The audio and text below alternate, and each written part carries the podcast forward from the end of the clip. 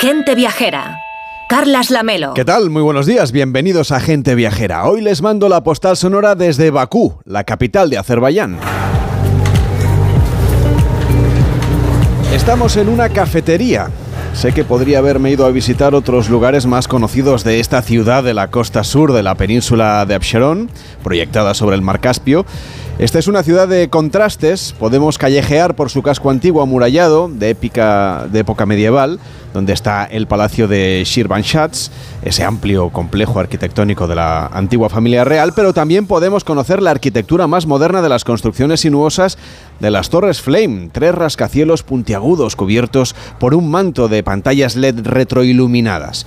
Pues bien, el lugar en el que estamos tiene más relación con ese Azerbaiyán urbano y moderno, casi occidentalizado, que con las raíces de su historia. Estamos en la cafetería Love City, a 20 minutos a pie del mar Caspio. Lo peculiar de este café es su exagerada decoración.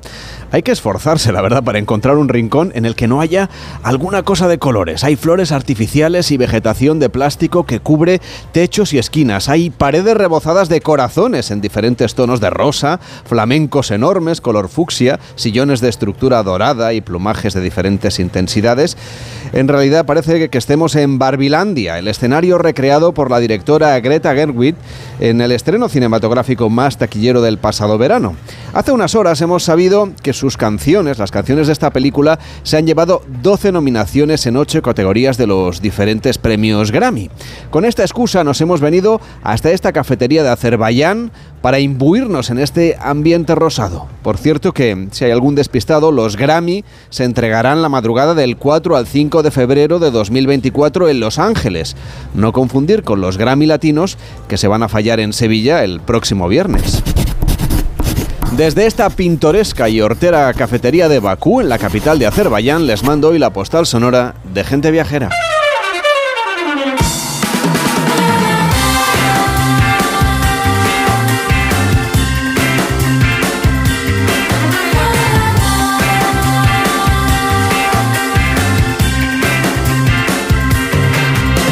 Gente Viajera, el programa de viajes de Onda Cero con Carlas Lamelo. A las 12 y 12, las 11 y 12 en Canarias y con Víctor Herranz. ¿Qué tal, Víctor? Buenos días. Muy buenos días, Carles. La semana pasada ya arrancamos el programa descongelando a María Carey y a la Navidad.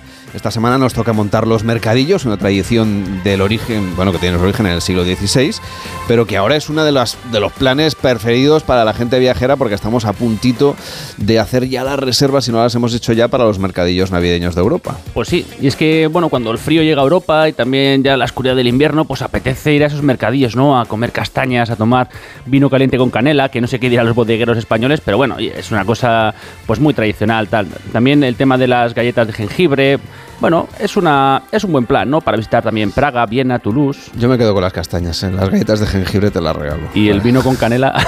bueno, tiene su punto peculiar. Enrique Domínguez Uceta, ¿cómo estás? Buenos días. Muy buenos días, Carles. Eh, desde luego que es una celebración, está muy, muy arraigada, como ya decíamos la pasada semana, ¿verdad? Bueno, pues sí, yo creo que es la gran fiesta, eh, quizá una de las más comunes de toda Europa, quitando los campeonatos de fútbol, y es la de que realmente, bueno, pues todas las ciudades eh, eh, europeas están a punto de encender las luces de Navidad y, bueno, yo creo que mm, hay una cosa que es muy especial y es que cuando empezamos a montar nuestra decoración navideña parece que siempre nos vamos hacia la decoración mm, con los paisajes que realmente están en la península escandinava. Es como, bueno, una especie de incongruencia desde el punto de vista histórico, naturalmente porque no tiene nada que ver con los paisajes de Palestina donde nació el niño Jesús, pero parece que nos encanta y por eso yo creo que es un, es un destino estupendo para uno de estos viajes que podemos preparar en los próximos días. Pues nos vamos a ir a Noruega porque además ahora es época perfecta, no solamente porque se están preparando para la Navidad, sino porque es que es época de auroras boreales. Uno de los sueños casi de cualquier viajero es poder ver alguna vez esas auroras boreales. Para cumplir este sueño, Noruega es el país perfecto, por eso vamos a arrancar hoy el programa allí. Si al espectáculo que ya comporta el juego de luces en el cielo le sumamos esos maravillosos paisajes y unas temperaturas, bueno, relativamente suaves, tenemos una fórmula ideal para un viaje perfecto, Víctor. Además, Carles, toca decir que es bastante más más fácil verlas de lo que la gente cree. Desde finales de septiembre hasta principios de abril, las noches se alargan y las probabilidades de que podamos disfrutar de auroras boreales aumentan. Lugares como Tromsø son idóneos y están pensados para vivir la experiencia. Eugenia Fierro, responsable de turismo de Noruega, ¿cómo está? Buenos días. Hola, buenos días. Además, Muy contenta de estar aquí con vosotros. Nosotros encantados. Es muy fácil, además, ver las auroras en esta época del año, ¿no? Que es el momento propicio. Es bastante fácil. Bueno, llevamos ya varios años que ha habido muchísima actividad solar y se están viendo cada vez más auroras. De hecho, hace poco se vieron hasta en Bergen, que no es normal Muy para al nada. Sur, ¿no? Se suelen ver muy al sur y no es normal. Pero se están viendo cada vez más. El año pasado hubo además algunas en unos tonos rojos, que tampoco es lo, normal. Lo normal es en tonos verdes o en tonos de luz. Y, se están viendo cada vez más, cada vez es más fácil. Y, y bueno, y en Noruega es un sitio ideal para verlas. Eugenia, ¿cómo organizamos un viaje para ver auroras boreales? Pues como decías antes, es mucho más fácil de lo que pensamos. O sea, nos parece que es un destino remoto, complicado, eh, caro, lejos, difícil de llegar y, es muchísimo más fácil. Lo primero, hay bastantes turoperadores y agencias que tienen paquetes organizados. O sea, que es fácil, es fácil llegar a una agencia, pedirlo y ya está. Pero si queremos investigar un poco, pues es simplemente viajar a la ciudad de Tromso, que la mencionabas tú antes, que hay vuelos desde, desde Oslo, puedes ir volar directo a Oslo y luego un vuelo a Tromso y ahí hay un montón de de, de, empresas que organizan actividades para ver las auroras, te llevan en unos autobuses especiales en los que van siguiendo para, para encontrar el sitio donde mejor se ven, o actividades como eh, safaris en trineos de perros, o, o, o, incluso de renos, o bueno, se organizan un montón de actividades alrededor de las auroras para que además de verlas podamos hacer cosas que aquí normalmente es difícil hacer. Cosas como por ejemplo alojarse en un, en un hotel de hielo, que eso sí que tiene que ser sorprendente, Eugenia. Eso es maravilloso. Bueno, yo lo haría una noche, la verdad. Tampoco, tampoco vamos a estar una semana durmiendo en un hotel de hielo. Pero la experiencia es única. Lo primero que es que son de una belleza. En Noruega tenemos eh, tres, uno en Kirkenes, uno en Alta, que es, todo esto es Laponia Noruega, y también ahora hay en Tromso. El de Kirkenes está abierto todo el año. En verano lo cubren de nieve y se mantiene, se mantiene la temperatura dentro. Es como una neverita. Y lo que es maravilloso es también eh, todo como están decorados. Es como una gran escultura de hielo con un juego de luces maravilloso. Y luego la experiencia de dormir rodeado de, de, hielo, pues es, pues es algo muy especial. Siempre digo que no se pasa frío, eh, porque te dan unos, sacos especiales, eh, antes de meterte en el saco pues haces una sauna, eh, tienen un, todos tienen un hotelito al lado, unas cabañitas súper acogedoras, pues para cenar antes, para tener un rato agradable, y luego la experiencia de dormir en el, en el hotel de hielo, pues que es pues eso, hay que hacerlo si se puede una vez en la vida. Enrique, ¿tú has tenido la oportunidad de dormir en un hotel de hielo? No he estado en el, en el hotel de Kirkenes, pero no, no he dormido en el interior. La verdad es que parecía muy apetecible, parecía una experiencia singular, pero, pero bueno, no descarto. ¿eh? Hombre, no todavía estás a tiempo. Estás Hombre, a. Es una, Estamos a tiempo. es, una, es una experiencia. Dormirse no se duerme genial, se duerme mejor en las cabañas de lujo calentitas de madera que hay al lado, la verdad. Pero, pero merece la pena, merece la pena vivir la experiencia, eso desde luego. Por cierto, Eugenia, además de las auroras boreales, ¿cómo se prepara el Adviento, la, la época previa a la Navidad en Noruega? Bueno, pues ahora también, como estáis mencionando, Noruega es verdad que no es el destino eh, típico de ir a, disfrutar de los mercadillos navideños, pero, pero sí, también tenemos mercadillos navideños en Oslo, en Bergen. En Bergen preparan un, una ciudad toda hecha de galletas de jengibre, pues que es, bonita visitarla. Y luego simplemente via viajar al norte de Noruega, dormir, alojarte en una de estas cabañas con, bueno, pues con las auroras boreales, eh, todo calentito dentro con tu chimenea, todo acogedor, y luego disfrutar de actividades actividades por el día, pues como os decía, pues ir a ver a lo mejor ballenas o ir a hacer una excursión en Trino de Perros, ir incluso a Cabo Norte, pero luego tener el ratito acogedor de meterte eso en tu cabaña, todo calentito y todo agradable, pues bueno, es una experiencia es una manera muy buena de disfrutar del invierno, de un invierno de verdad. Pues allí vamos a ir en cuanto podamos. Eugenia Fierro, responsable de turismo de Noruega, gracias por acompañarnos. Buenos días. Muchísimas gracias a vosotros. Esperamos en, en Noruega, en el norte.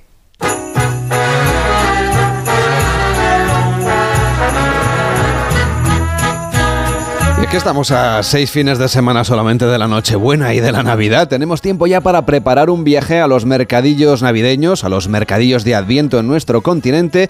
Vienen días estupendos para aprovechar los vuelos en temporada baja y hacer una escapada a las Navidades de otros países. Eso sí, los vuelos, por ejemplo, para el puente de diciembre están un poco caros desde España. Hoy vamos a ir con Enrique Domínguez Uceta justamente a estos países nórdicos. Hemos empezado por Noruega, pero hay mucho más, Enrique.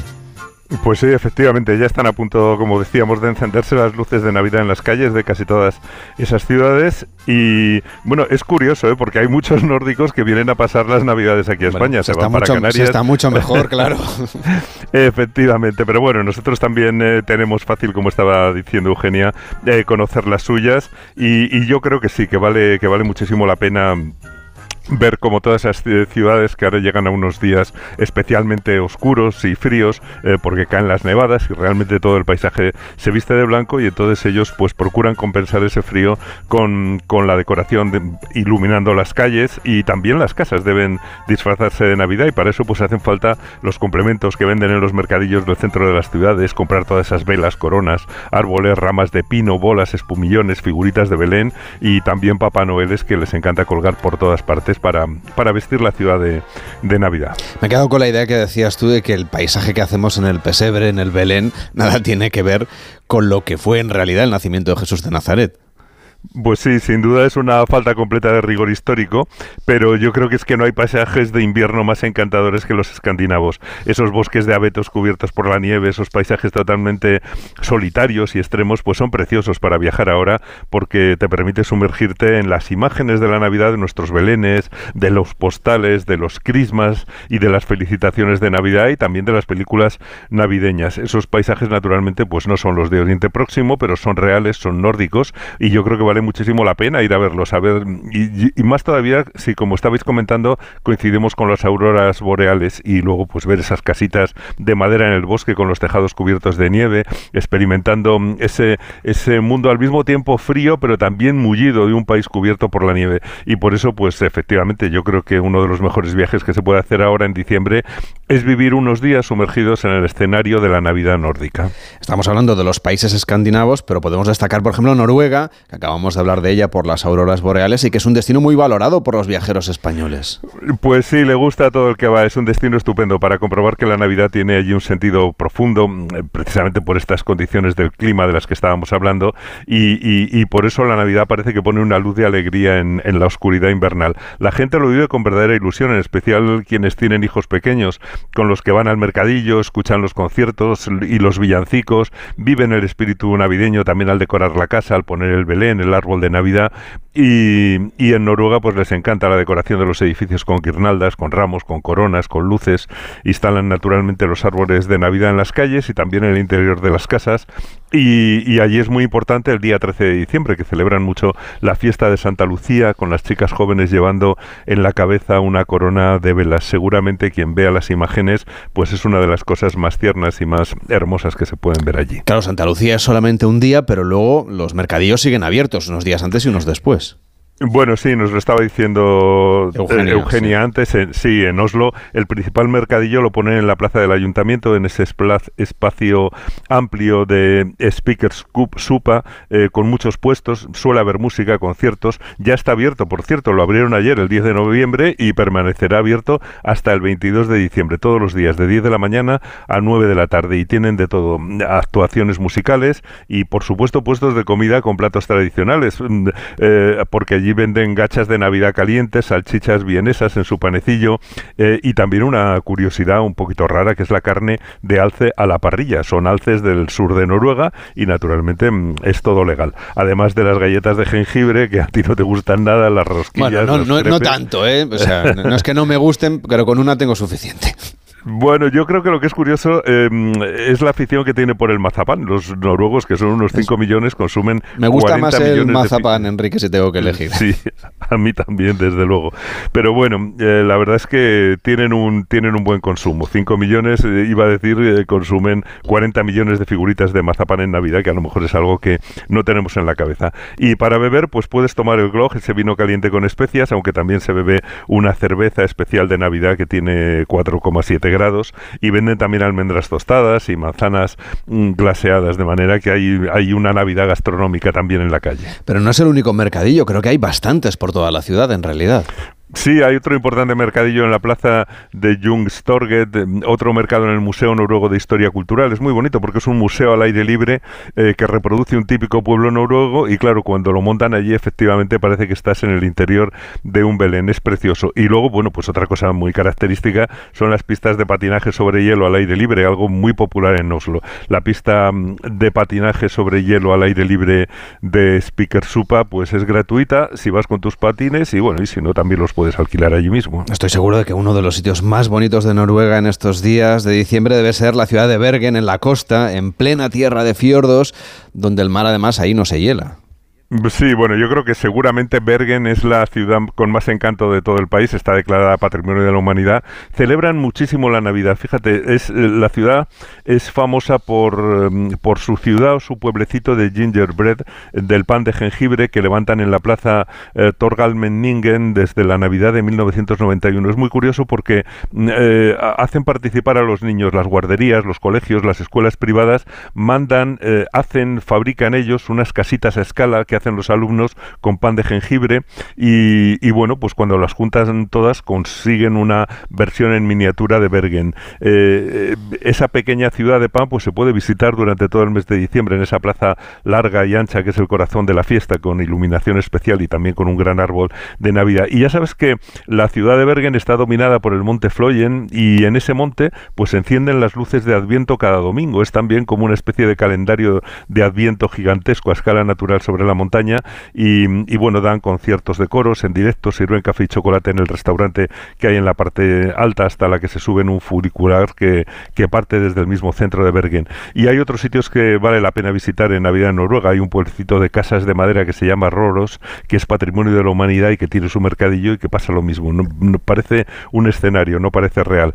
Y, y, también está la casa de la Navidad eh, de Tergarden en Drobok, que es la única tienda de Navidad permanente en Escandinavia que no cierra en, todo el año. Y bueno, antes habéis mencionado también la ciudad de Tromso, que es ideal para pasar las Navidades, porque es una ciudad que tiene tan buenos restaurantes y tanta animación que allí la llaman la París del Norte. Oye, los paisajes blancos del norte no son en realidad todos iguales, pero la fiesta es bastante parecida en otros países nórdicos como Finlandia o Suecia, que también hay que visitar. Finlandia en realidad es mucho más llana que Noruega, no tiene el encanto de las, de las montañas noruegas, pero está cubierta de lagos entre los bosques y está preciosa en los días de invierno cuando los, eh, los lagos se hielan y los bosques se cubren de nieve. Es una maravilla también cuando estás en la capital ver las calles del Helsinki iluminadas en el centro y el mercadillo enorme de la Plaza del Senado, que es el más antiguo de la capital, al pie de la catedral neoclásica. También está precioso el Boulevard Esplanadi, que, lleno de tiendas de diseño, y hay mercados navideños en muchos sitios de Finlandia, en Turku, en Porvo, en Tampere, en Jyväskylä, en las Islas Solan, pero, pero claro, la estrella naturalmente en Finlandia es la aldea de Papá Noel en Rovaniemi, en el norte del país, cerca del Círculo Polar Ártico, eh, que en realidad, bueno, esa aldea es un gran mercadillo de Navidad y que es ideal para ir con niños a entregar personalmente la carta a Papá Noel y ya de paso, pues es una buena ocasión para hacer safaris en trineos de renos o en trineos de perros huskies o, o en motos de nieve. La verdad es que es un gran centro de diversión navideña en, en Finlandia. Y nos queda Suecia, que también celebra mucho la Navidad. Una Navidad en Estocolmo es muy especial. Bueno, sí, es muy recomendable, por cierto, porque te encuentras con una ciudad preciosa. Es una ciudad que está repartida sobre 14 islas y está todo brillante con las luces navideñas reflejándose en la nieve y también reflejándose en algunos canales helados. Tienen muchos mercadillos, el mejor seguramente es el de la plaza de Stortorget, en, el que venden adornos, también regalos navideños, delicatessen, cosas ricas que se hacen en ese día, como el glog, las galletas de jengibre, claro, inevitables, y los dulces de azafrán, además de eh, aquí dejan en paz al alce y lo que hacen o lo que comen son salchichas de reno o de cordero que cocinan en, en los puestos de la calle al aire libre. Y hay mercadillos en la ciudad vieja, también el de Gamla Stan y el de Skansen, y colocan un gran árbol de Navidad junto al Palacio Real en el muelle de Skepsbrokagen o algo parecido, que tiene es un árbol que tiene que ser más alto que el del Rockefeller Center de Nueva York, ante el que está la gente patinando eh, igual que allí. Y otros lugares para ver en Suecia pues son las ciudades de Gotemburgo, donde también instalan unos, uno de los mercadillos más grandes y más visitados de toda Escandinavia, y Malmo también, que está especialmente bonita en estos días. O sea que podemos decir que, que realmente dentro de la oscuridad, porque mm, raramente tienen más de seis horas de luz al día, pues consiguen que todo esté brillante y cálido. Y, y hay que recordar naturalmente que se pasa muy poco frío en Escandinavia porque todo está preparado para combatir estos fríos invernales y la verdad es que es un viaje confortable y muy muy agradable. Noruega, Suecia y Finlandia, destinos nórdicos de los mercadillos navideños. La próxima semana más mercadillos con Enrique Domínguez Uceta. Cuídate mucho, hasta la próxima semana. Igualmente, Carles, hasta la próxima. Y este fin de semana ponemos la mirada en las librerías. Ayer se celebraba el Día Mundial de estos lugares donde se promueve la lectura, los espacios culturales y donde hay libros. Siempre hay que tener uno a mano. Es una muy buena recomendación. Alejandra Carriel, ¿cómo estás? Buenos días. Hola, Carles. Buenos días. Sí, yo creo que los libros son buenos compañeros de viaje e incluso nos ayudan a imaginar, a viajar sin tener que levantar la vista de las hojas. Yo, por ejemplo, ahora me estoy leyendo uno con el que cada noche viajo hasta el París de unas décadas. Pues vamos a hablar de algunas de las librerías que tenemos que añadir a nuestra ruta literaria.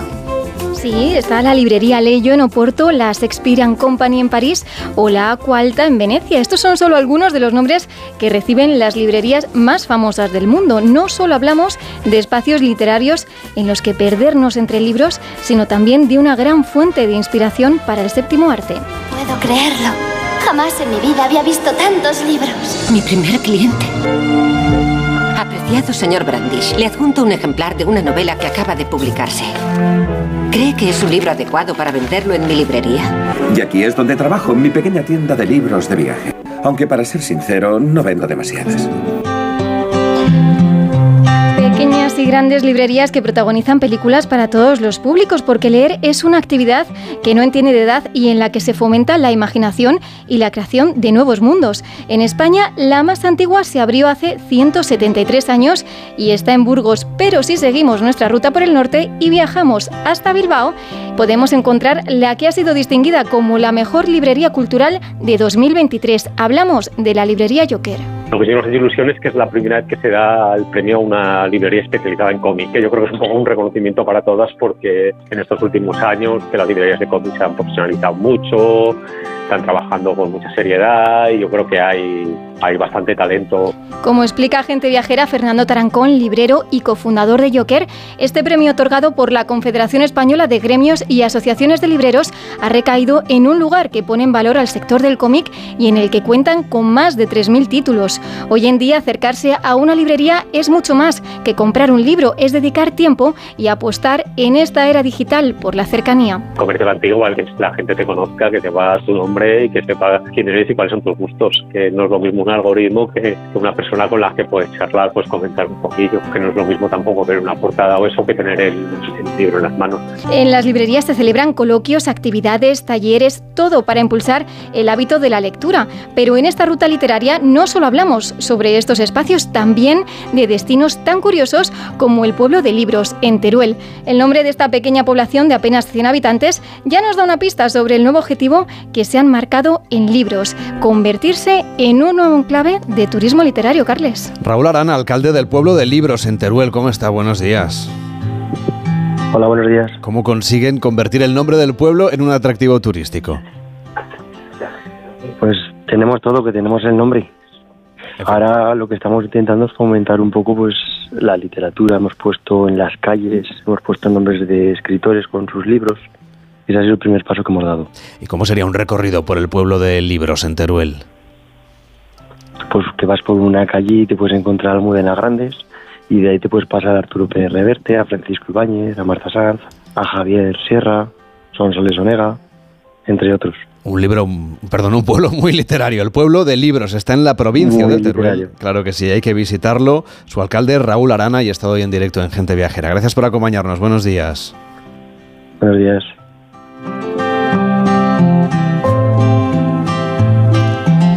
A las 12 y 34, a las 11 y 34 en Canarias, les hablamos de la actualidad, de lo que está pasando hoy en España.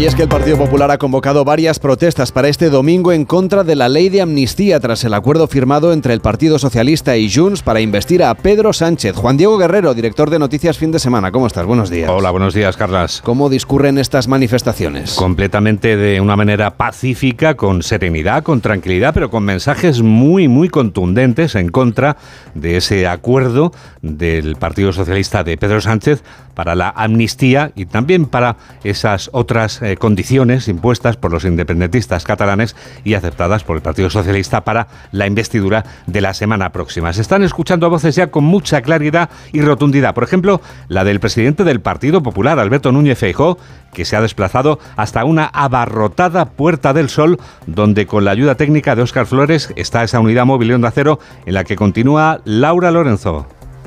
Acaba de el líder del Partido Popular, Alberto Núñez. Que es la primera vez que el Partido Popular convoca a todos los españoles en todas las capitales de provincia de la nación. Son cientos de miles, pues, le decía Juan Diego que acaba de subir al escenario Alberto Núñez Feijóo. Antes ha intervenido la presidenta madrileña Isabel Díaz Ayuso, quien ha recordado un mensaje que lanzaba esta misma semana. Ha insistido Isabel Díaz Ayuso que el proyecto de Pedro Sánchez es el del totalitarismo y que el presidente del gobierno nos llevará a una dictadura si no hay un contrapeso en el poder. Una concentración que ha pasado del grito unánime de Puigdemont a prisión al que se ha escuchado hace apenas unos minutos el de Pedro Sánchez a prisión. Escuchamos en este momento los aplausos en la Puerta del Sol y la intervención del presidente del Partido Popular, Alberto Núñez Feijóo. Los españoles que están en las calles. Son millones de españoles los que están pendientes de lo que aquí suceda. Y tenemos también la atención de buena parte del mundo, especialmente de Europa que sufre el infortunio de que su presidente de turno sea el que quiere romper la convivencia en este país europeo, en esta España de todos. Es el sonido directo desde la Puerta del Sol, donde el presidente del Partido Popular y líder de la oposición está dirigiéndose a los miles de asistentes a esa manifestación, una de las 52 que transcurren ahora mismo con plena normalidad y de manera pacífica en las capitales de las provincias españolas. Por ejemplo, es el caso de Barcelona, donde la Plaza San Jaume, donde coinciden la sede de la Generalitat Catalana, regida por un presidente independentista, y la sede del Ayuntamiento barcelonés, regida por un dirigente socialista, coinciden allí también con nuestro compañero Robert Tatay, que está en la técnica, y escuchamos ya la voz de ese periodista de Onda Cero situado en la Plaza San Jaume, que es Robert Calvo. Una plaza de San Jaume que sigue abarrotada, la gente se resiste a marcharse después de que haya terminado este acto con eh, palabras de España no se vende, España se defiende y con el himno de España. Acaba de finalizar, como os decía, este acto en este núcleo de la capital catalana y hay intensos cánticos última, en el último minuto que llaman a moverse hasta la delegación del gobierno en Barcelona. Por tanto, veremos si esta marcha acaba aquí o continúa en otro punto de la ciudad. El líder de Ciudadanos en Cataluña, Carlos Carrizosa, que ha secundado esta concentración, pide movilizarse de manera pacífica. Nosotros vamos a apoyar todas las movilizaciones, por supuesto pacíficas. Eh, la gente se puede, en España afortunadamente hay libertad de reunión, es muy bueno y muy sano que los españoles disconformes con las políticas del gobierno se manifiesten, pero desde luego Ciudadanos reitera, reitera una vez más que las manifestaciones deben ser pacíficas. Comienza a disolverse hasta ahora esta concentración en la plaza de San Jaume, que aunque siguen aquí aún miles de personas, veremos, como os decía, si esto sigue o acaba aquí. Este es un ejemplo de las manifestaciones, concentraciones que ahora mismo Carlas Lamelo están transcurriendo en diferentes puntos de España, a las que volveremos en el boletín informativo de la una, cuando sea mediodía en Canarias. Te escucharemos, Juan Diego. Muchas gracias. Un saludo. Las 12 y 39, las 11 y 39 en Canarias. Una pausa en Gente Viajera y seguimos viajando. Gente Viajera, el programa de viajes de Onda Cero con Carlas Lamelo. Sephora. Celebra con Sephora este Singles Day y enamórate de tus marcas favoritas con hasta un 25% de descuento en Benefit, Charlotte Tilbury, Lancome, Fenty y muchas más. Visita sephora.es o entra en nuestra app y brilla con tu luz. Consulta condiciones en sephora.es. Sephora, the unlimited power of beauty. ¿Cansado de toser? Toma Herbetón Respire. Herbetón jarabe con extracto de pino y eucalipto espectora y reduce el espasmo bronquial. Herbetón Respire. Consulte a su farmacéutico o dietista. Gracia es médico y a su tío le duele la cabeza por una reseña falsa sobre él en Internet. No te preocupes, habla con AMA, porque con el seguro de responsabilidad civil profesional te ayudan a gestionar y proteger tu vida digital profesional. AMA, seguros para profesionales sanitarios y sus familiares. Infórmate en amaseguros.com o en el 911 75 40 37. La salud es indispensable en nuestras vidas. Una buena salud bucal se refleja en la salud general. Por eso el primer paso es la prevención con Vitis. Protege y cuida la salud de tus encías con la gama específicamente diseñada y formulada de cepillos, pastas y colutorios con CPC de Vitis Encías. De venta en farmacias y para farmacias. Vitis, más que una boca, es salud. Soy Samantha Vallejo Nájera y te presento la vela de cumpleaños de la Fundación Pequeño Deseo. Tiene dos mechas en cada vela para cumplir dos deseos, el tuyo y el de un niño gravemente enfermo. Porque está demostrado que la ilusión puede ser la mejor medicina. Doble deseo, doble ilusión. Mi deseo es que se vendan muchas. Hola, cariño. ¿Sabes qué hace la policía ahí abajo?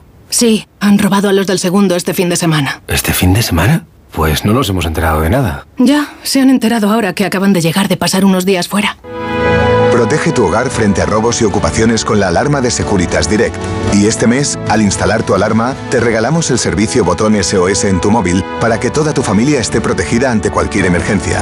Llama ahora al 900-272-272.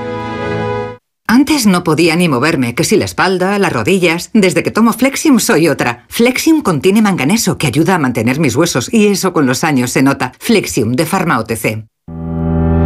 La carrera Ponle Freno cumple 15 años y vuelve a las calles de Madrid con una marea humana de solidaridad. El 19 de noviembre tienes un buen motivo para correr porque toda la recaudación irá destinada a víctimas de tráfico. Y si no puedes venir a Madrid, apúntate a la carrera virtual y corre con nosotros junto a la Fundación AXA y con el patrocinio de CGA Red de Talleres. Inscríbete ya en ponlefreno.com. Ponle Freno y Fundación AXA, unidos por la seguridad vial.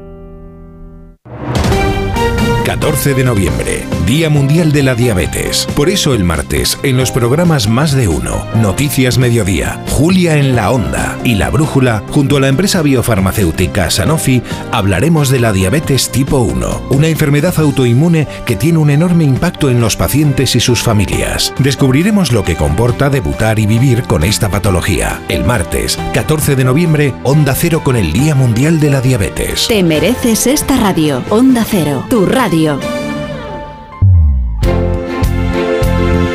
Gente Viajera, el programa de viajes de Onda Cero con Carlas Lamelo.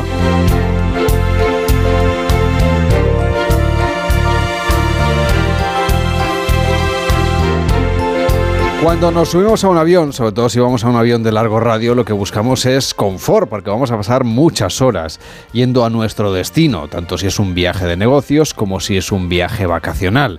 Y si es vacacional, pues ya queremos que empiece a, a parecerse lo más posible a la experiencia agradable que resulta irse a un lugar que uno ha escogido. Y si vamos por trabajo, pues también queremos descansar, llegar en buenas condiciones, porque si luego hay reuniones de trabajo o tenemos que asistir a una conferencia o tenemos que negociar alguna cosa, pues las compañías, las empresas también quieren que sus viajeros de business pues lleguen lo más frescos posibles, porque al final son sus intereses los que están en juego en este tipo de viajes. Por eso vamos a explicar hoy las diferentes categorías, ¿no? Lo que antes llamábamos primera clase, segunda clase, etcétera. Bueno, pues ahora son las diferentes cabinas que ofrece en este caso una aerolínea como es Iberia. Nos acompaña Paula Lafora, que es la responsable de diseño de experiencias al cliente de Iberia. ¿Qué tal? Muy buenos días. Hola, buenos días, ¿qué tal? Pablo, lo que, lo que comentábamos es que se está empezando a cambiar un poco esta idea de las clases, ¿no? Por otro concepto un poco más moderno, más flexible también. Efectivamente, o sea, ahora nosotros ahora diseñamos el servicio en función de la cabina, de los tres tipos de cabina que tenemos en el avión. Mm, Y para alguien que vaya a reservar un vuelo así próximamente en el largo radio, porque esto es evidente que son para aviones de largo recorrido, de varios de los aviones que tiene Iberia en su flota, mm, ¿cuáles son las tres categorías, las tres cabinas que ahora mismo estáis ofreciendo? Nosotros tenemos la cabina business, que es nuestro producto, nuestro servicio más premium. Luego tenemos la cabina turista premium, que también es una cabina intermedia entre este servicio más exclusivo de business y la cabina de, turista, de la clase turista. Aún así, las tres tienen atributos eh, comunes que siempre el confort y el servicio ¿no? y la comodidad de todos los clientes, eh, pero con factores diferentes. Esta categoría intermedia, esta clase, esta cabina intermedia, digamos que se está imponiendo bastante ¿no? en, en el mundo de las aerolíneas, por ejemplo, pensando en el viajero vacacional que quiere irse de vacaciones y por lo tanto estar más cómodo durante el vuelo y también para el viajero de negocios que a lo mejor pues hay empresas que por política interna no, no, no manda sus, algunos de sus trabajadores en la primerísima clase y opta por una cosa un poco más confortable por lo que decía yo antes, ¿no? que cuando lleguen al lugar se puedan poner a trabajar en las mejores condiciones posibles. Eso es, efectivamente. O sea, la cabina turista premium es una cabina que tiene eh, unos atributos mejores a nivel de comodidad y espacio. Las butacas eh, tienen eh, más pitch, más distancia ¿no? entre, entre los asientos, son más anchas. Los amenities que tiene la cabina también son distintos. Tienen una almohada, una manta que es pues, más confortable. Tienen un neceser también para todo lo que puedan necesitar durante el vuelo. El servicio gastronómico también es, es, distinto, se sirve también pues en loza, como en la cabina, en la cabina de business, y cuenta también con algunos complementos adicionales, ¿no? y diferentes al de la clase de economy, las pantallas son mejores, los auriculares que llevan también son, tienen cancelación de ruido, en fin, al final son una serie de atributos que hacen que la experiencia de viaje sea un poquito más cómoda que en la cabina de economía. Imagino que lo que, por ejemplo, nos sirvan la cena en, en una vajilla de loza que no sea de plástico, eso es algo que, que, valoran especialmente los viajeros, ¿no? Eh, sí, o sea, al final nosotros trabajamos mucho, pero eso es muy importante. En las tres cabinas trabajamos mucho la calidad de la comida que servimos y hemos hecho un esfuerzo enorme durante este año para rediseñar todos los menús de todas las cabinas con nuestro proveedor eh, principal, que es el Catering Doanco, y hemos diseñado todos los menús de todos los caterings del mundo y cuidamos mucho la calidad de la comida. Es verdad que el servicio pues es distinto, porque en business tienes un servicio que es mucho más completo, es tipo restaurante, tienes un aperitivo, un entrante a elegir entre diferentes opciones, distintos principales, distintos postres. al final es, el servicio principal es distinto eh, las cabinas de Premium Economy tienen algún eh, elemento más pues en, el, en la bandeja que les servimos, donde tienen un queso, una mantequilla, tienen también eh, dos opciones para elegir de plato principal. Y en Economy eh, tienen un entrante normal, que es igual para todos, y luego unas dos opciones que tienen para elegir de plato principal. Pero siempre la calidad de la comida es muy buena en las tres cabinas porque trabajamos mucho para que eso sea así. Creemos que es parte de la experiencia que es un atributo que valoran mucho los clientes durante el viaje y lo hemos trabajado con detalle le hemos puesto mucho mimo para que la comida esté buena, que no sea el típico concepto que existe de comida de avión, sino que sea una comida rica que disfrutes. Imagino que os complica un poco la operativa, porque al final es como tener un restaurante, pero que está volando, con todo lo que ello conlleva de, seguridad, de logística, de manejo de, todo lo que implica al final servir una cena, ¿no? Un almuerzo. Totalmente, a nivel operativo y nivel logístico pues es, lógicamente complejo y luego tenemos el gran reto también que es la consistencia, ¿no? que al final es conseguir que el servicio mantenga la calidad que queremos, salga desde donde salga, salga desde Bogotá, desde El Salvador, desde Madrid o desde Nueva York, ¿no? y que sea un servicio consistente. Por eso trabajamos todo el vuelo, ¿no? No es solo la comida principal que te hablaba antes, también trabajamos servicios entre horas que tenemos en todos los vuelos y que ponemos snacks o helados o galletas, ¿no? Para que los clientes estén entretenidos. Eso lo llamamos movie snack, ¿no? En los vuelos entre los dos servicios principales. O ponemos, nos trabajamos mucho en el servicio antes de aterrizar, que al final, pues, eh, siempre intentamos que sea, pues, eso, un bocadillo, un sándwich, algo que sea muy rico y una chocolatina, ¿no? Que es verdad que dependiendo del país, pues la chocolatina es de una marca u otra, pero siempre intentamos que tenga la misma calidad y que sea consistente. Mm. Hablábamos de, las de, esta categoría, ¿no? de esta cabina turista premium que está entre medio, con servicios eh, superiores a la categoría turista, pero ahora vamos a irnos al business, que es la categoría por excelencia en todas las aerolíneas, por supuesto también en Iberia. ¿Cómo es la experiencia de volar a bordo ahí? Porque ahí sí que te miman, vamos, como si fueras, eh, en fin, eh, el rey del avión o la reina del avión. Totalmente. Además es un servicio que hemos diseñado con muchísimo, muchísimo cuidado y con mucho mimo.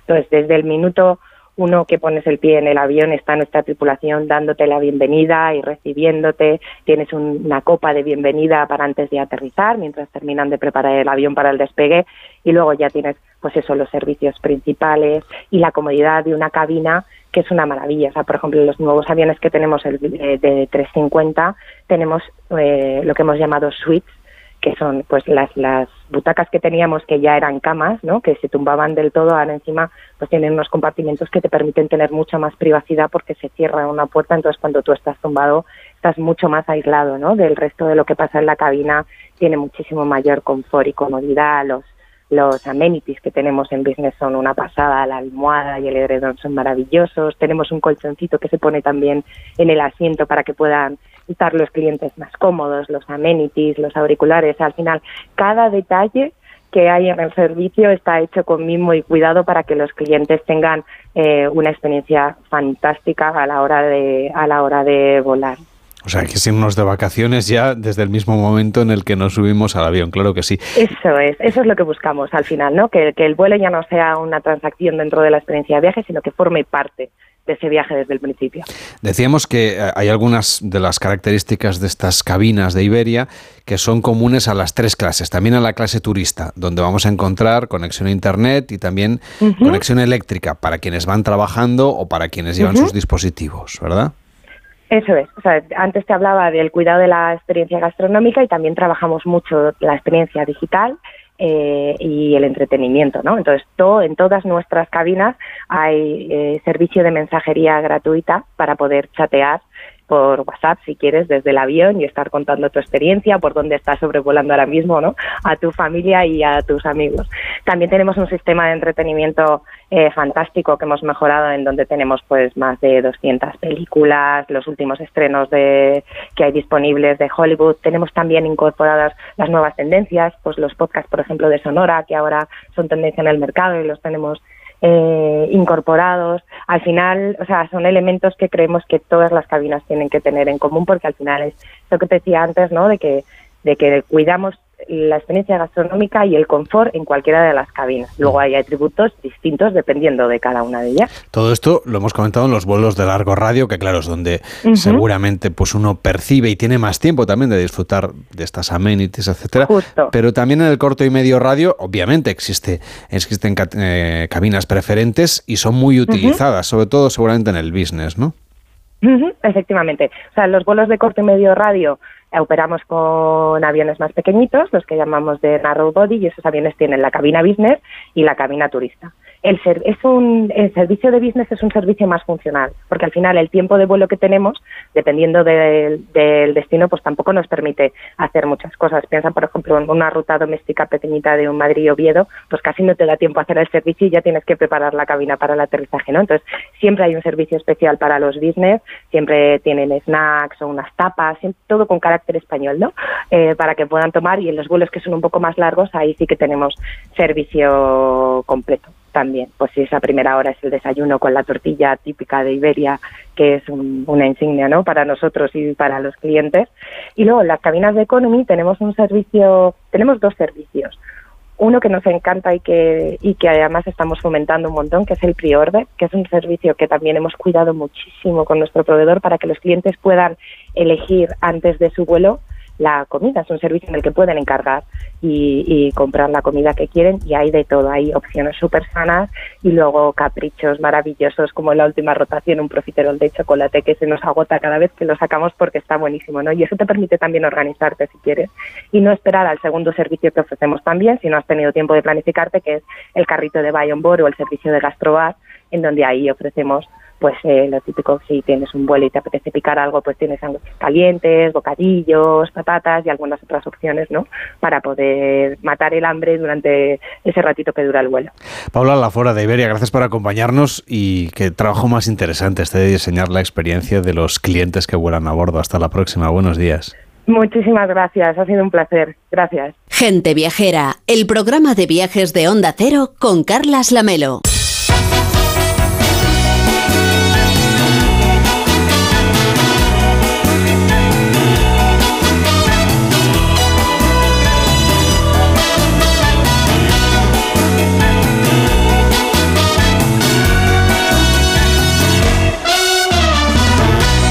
Viajera tenemos una línea de WhatsApp para que usted nos mande notas de voz y nos pida destinos a la carta, nos cuente qué es lo que está haciendo en este fin de semana, cuál ha sido su última escapada, que nos proponga un viaje para el futuro, incluso una recomendación gastronómica. El teléfono para mandar notas de voz es el 699 464666. 699 464666. Hola, eh, somos seis amigos que queremos pasar un fin de semana en Burdeos la- del día 10 al 12 de noviembre y nos gustaría saber los lugares imprescindibles donde visitar, donde poder comer o, o cenar, en fin, sitios, algún lugar re- recóndito que, que sea poco habitual incluso.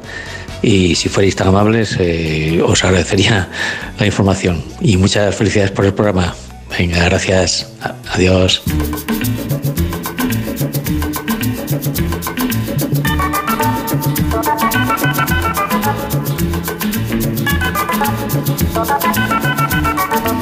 Es verdad que el mensaje nos llegó hace unos días y ya llegamos tarde, porque ya debe estar en Burdeos este oyente, Víctor, pero en cualquier caso es una ciudad estupenda para visitar su catedral, para recorrer el Palacio de la Bolsa o para conocer esa gastronomía tan particular en, en la riba del río Garona. Sí, visitar también la- las bodegas, hacer un poco de no turismo. Además, hay vuelos directos, me parece que desde Barcelona, porque lo estuve mirando yo para, para querías hacerme ir un tú, viaje. querías ir tú a Burdeos. Sí, y luego además es Navidad, los mercadillos. Efectivamente, deben estar a punto. ¿eh? Yo creo que todavía no ha abierto el de Burdeos, pero es una muy buena recomendación. Ahora lo miramos. 699-464666, el WhatsApp de Gente Viajera. 699-464666. Hola, muy buenas. Pues mi experiencia por Pote fue espectacular. Eh, nosotros nos, vamos, somos una pareja del sur, de Sevilla, y nos encanta muchísimo viajar y sobre todo conocer pequeños rincones que podemos encontrar por el norte. Y la verdad es que nos quedamos cerca de Pote, en Camaleño, y fue una experiencia preciosa poder visitar ese pueblo con encanto, entre montañas, unas vistas increíbles, una comida espectacular. Y la verdad es que estamos deseando de volver otra vez de nuevo por la parte de Cantabria, ya que hemos visitado también Galicia y Asturias. Y Cantabria, pues la verdad es que nos quedaría un poco más de, de la parte de, montaña, nos quedaría por recorrer algún rinconcillo más, que a ver si algún viajero no, nos recomienda. Y la verdad es que lo que pudimos ver fue espectacular. Eh, Camaleño, eh, Fuente de también, el desfiladero de Herminia, increíble, increíble. Y ya sin hablar, pues los pueblecitos de la costa. Y espectacular que Cantabria tiene muchos rincones todavía por descubrir que nos quedan por, por visitar y a ver si alguien nos ayuda también para ver si decidimos qué punto escoger. Así que nada, besito. 699-464666, el WhatsApp de Gente Viajera. Ahí, por ahí, por Potes estuvimos nosotros justamente hace unos días, en el Sí. año lebaniego. Y si quiere un consejo, aparte de visitar toda esa zona de la comarca lebaniega, que se vaya luego al valle de, de los valles pasiegos, a Valle de Paz, que es una zona maravillosa.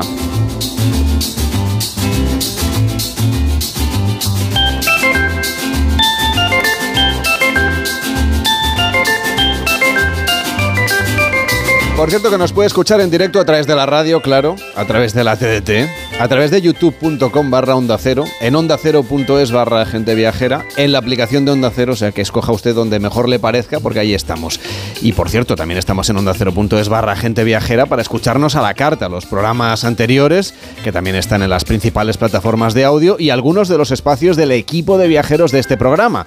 Por ejemplo, el recorrido que hicimos ayer mismo por los patios de Córdoba, o un recorrido al sur de Islandia para ir a las Islas Feroe, o un viaje a la Luisiana española con Mariano López, o los mercadillos de Navidad que nos va contando y desgranando semanalmente Enrique Domínguez Uceta. También puede hacer usted un recorrido por el primer parque Disney, que además está presentando novedades, un nuevo Hotel Pixar que van a estrenar, se lo contaremos en unas semanas, a finales, me parece, del mes de enero. 699-464666. Hola Carles, Eh, mira, estoy escuchando el programa y es que yo en el puente de diciembre voy a ir a Córdoba. Acabas de entrevistar a una persona que es, no sé, como presidente de patios o algo así. Es que estoy por el centro de la ciudad. Bueno, vivo en Madrid y estoy paseando y estoy también atenta a no chocarme y caerme y estas historias, ¿no? Entonces, lo que quiero saber, ese patio andaluz que está abierto durante todo el año, ¿en qué calle está, por favor? Muchísimas gracias. Buen día. Chao. Pues nada, celebramos que no se haya caído, eso es lo más importante. Víctor, le damos respuesta a nuestra oyente que está en el barrio de San Basilio, en la calle San Basilio número 44, ¿verdad? Correcto, en, en teoría es el barrio del Alcázar Viejo, en la calle San Basilio 44, y hay otro muy bonito también en la calle Duarte 20. Pues una recomendación que le hacemos aquí en Gente Viajera. Llegan las noticias, nos ponemos al día de lo que sucede en el mundo, la última hora de las manifestaciones contra la amnistía y seguimos viajando aquí en Gente Viajera. Es la una, mediodía en Canarias.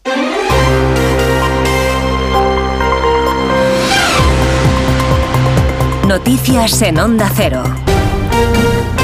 Buenas tardes. Las principales ciudades del país acogen este domingo de manera multitudinaria las concentraciones convocadas por el Partido Popular contra la amnistía que Pedro Sánchez ha pactado con los independentistas catalanes. Una marea de personas portando banderas de España se ha dado cita no solo en Madrid, también de forma simultánea en todas las capitales de provincia de nuestra nación. Volvemos a esta hora a la Puerta del Sol, cita para la protesta en la capital de España con presencia del líder de los populares, Alberto Núñez Feijóo, y donde hay tanta gente concentrada que a veces las conexiones son muy complicadas. Según la delegación del Gobierno en Madrid, 80.000 personas asisten a esta concentración. Vamos a intentar conectar con nuestra unidad móvil en el kilómetro cero. La técnica de Óscar Flores y una periodista de nuestra cadena de emisoras de Onda Cero, que es Laura Lorenzo. Sí, como decías, Juan, Diego, es la cifra que acaba de proporcionar la delegación del Gobierno, estas 80.000 personas que se habrían concentrado no solo en la Puerta del Sol, sino en las calles aledañas. Una concentración que acaba de cerrar el líder del Partido Popular, Alberto Núñez Feijóo, quien hacía este pronóstico. Dice, quien llega con deshonra, se irá con deshonra. Feijóo ha reclamado en este acto a los que los españoles puedan hablar en unas nuevas elecciones. El líder del Partido Popular ha defendido manifestaciones pacíficas como esta.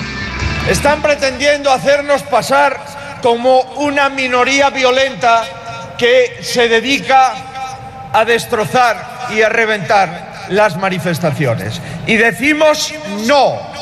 Nosotros estamos con el cumplimiento de la ley y las manifestaciones legales se pueden hacer en cualquier lugar de España. Alberto Núñez Feijó, que ante las personas aquí reunidas en la Puerta del Sol, en este kilómetro cero, ha pedido a Pedro Sánchez que no llame cambiar de opinión a lo que en realidad es mentir. De forma pacífica transcurre la manifestación en Madrid y también en Barcelona. Allí el líder del PP de Cataluña, Alejandro Fernández, ha denunciado que el pacto entre PSOE, Esquerra y Junts rompe el Estado de Derecho. Los manifestantes se han concentrado en la plaza de Sant Jaume frente al Palau de la Generalitat y al Ayuntamiento de Barcelona, donde Onda Cero tiene otra unidad móvil con Roberta en la técnica y Robert Calvo.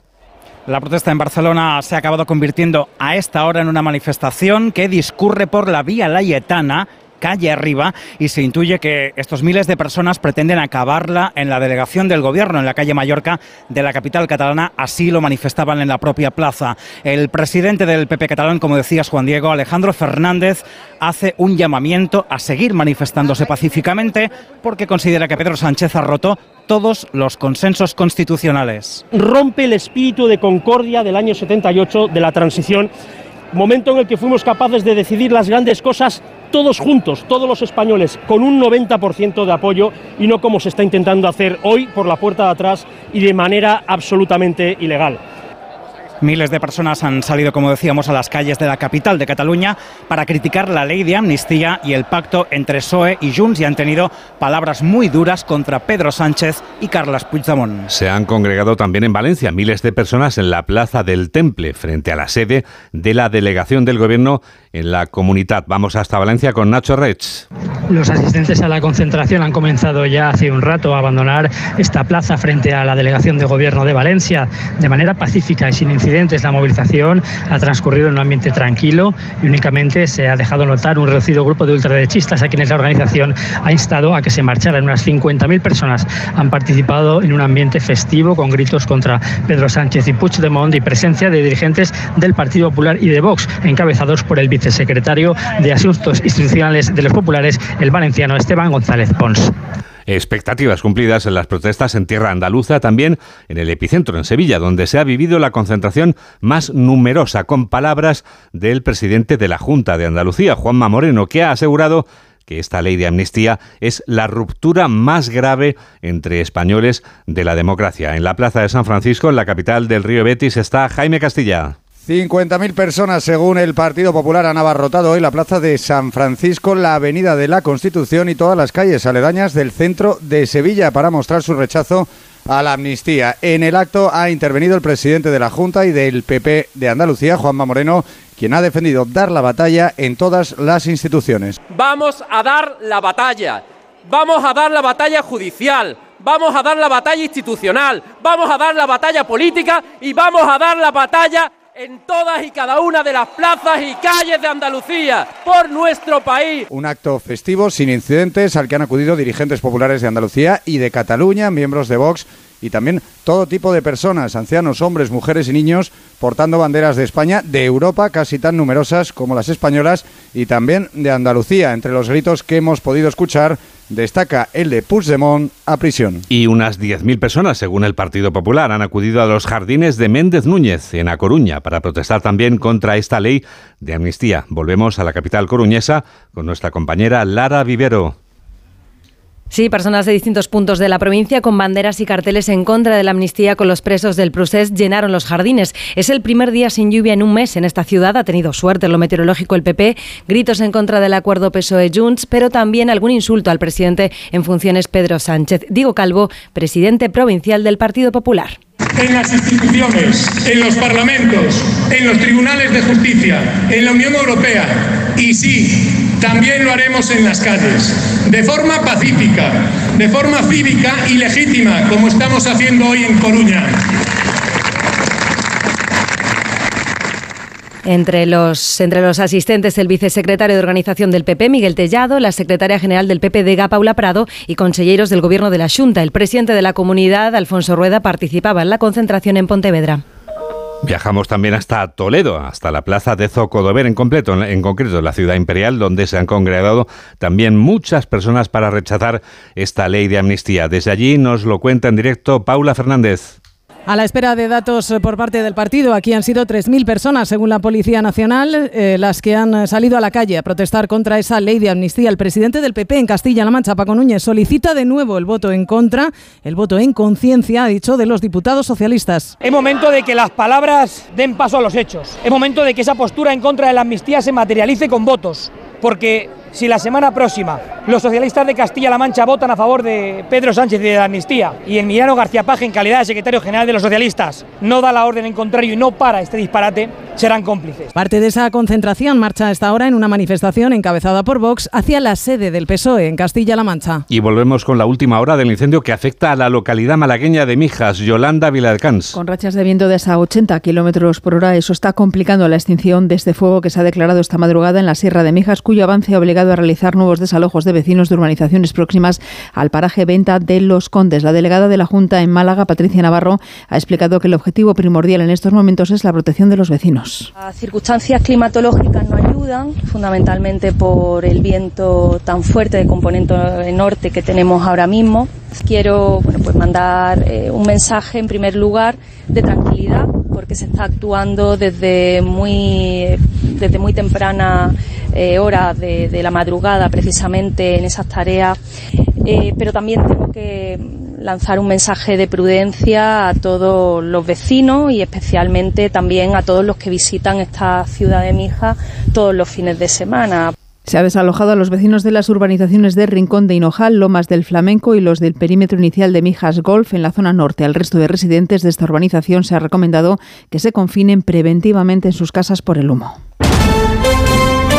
Noticias del deporte con David Camps. El Barcelona y el Atlético de Madrid están obligados a solventar sus compromisos ligueros ante el Alavés y el Villarreal con victorias si quieren mantener las distancias con el líder, el Girona, y con el Real Madrid tras los sólidos triunfos de ambos ante el Rayo y el Valencia, respectivamente. Mientras en el Atlético de Madrid llegan con la tranquilidad de la renovación de su técnico Simeone hasta el 2027, en el Barcelona han surgido voces críticas con el juego y los resultados del equipo. El técnico Xavi se defiende peor momento como entrenador y lo pasé el año pasado. Este no tiene nada que ver, no, no es ni, ni una crisis ni, ni, nada por el estilo. El año pasado sí que se podía hablar de una situación delicada, es decir, yo he vivido unas crisis aquí terribles. No sería el momento de hablar de, de crisis, sí que de bache en cuanto a estos dos partidos, sí, sí, honestamente y sinceramente no hemos estado bien en el juego y hay que recuperarlo. Estoy bien, estoy tranquilo como entrenador, nada que ver con, con la situación del año pasado, nada. A las seis y media se juega el derby sevillano, Sevilla-Betis con el descenso y Europa en juego. Finalizados, Almería 1, Real Sociedad 3, Granada 1, Getafe 1 y Osasuna 1, Las Palmas 1. El piloto español Pedro Acosta se ha proclamado campeón del mundo de Moto 2 y en la Liga Andesa de Baloncesto, novena jornada con dos partidos en juego, desde la 1 Gran Canaria Granada a las doce y media ha empezado el Obradoiro Basconia con 38-24 en el marcador, mediado el segundo cuarto. Por la tarde, Bilbao Real Madrid, Barcelona Tenerife y Valencia Zaragoza. Y está en juego en Tenerife el segundo partido de clasificación del Eurobásquet femenino España-Austria. A las 2 de la tarde, una en Canarias, volveremos a informarles de todos los detalles sobre las multitudinarias concentraciones convocadas por el Partido Popular en las capitales de provincia de España, en el caso de Madrid, con 80.000 personas reunidas según la delegación del Gobierno y según el Partido Popular con la asistencia de un millón de personas. Será en Noticias fin de semana. ¿Sabes qué alimentos que comemos habitualmente son tóxicos para nuestras mascotas? ¿Por qué los perros comen césped? ¿Cuánto duermen los gatos? ¿Qué tienes que hacer si quieres viajar con tu mascota a otro país? Todas las respuestas en Como el perro y el gato con Carlos Rodríguez. Sábados a las 3, domingos a las 2 y media de la tarde y siempre que quieras en la app y en la web de Onda Cero. Patrocinado por Menforsan, los especialistas en cuidados, higiene y cosmética natural para las mascotas. Te mereces esta radio. Onda Cero, tu radio.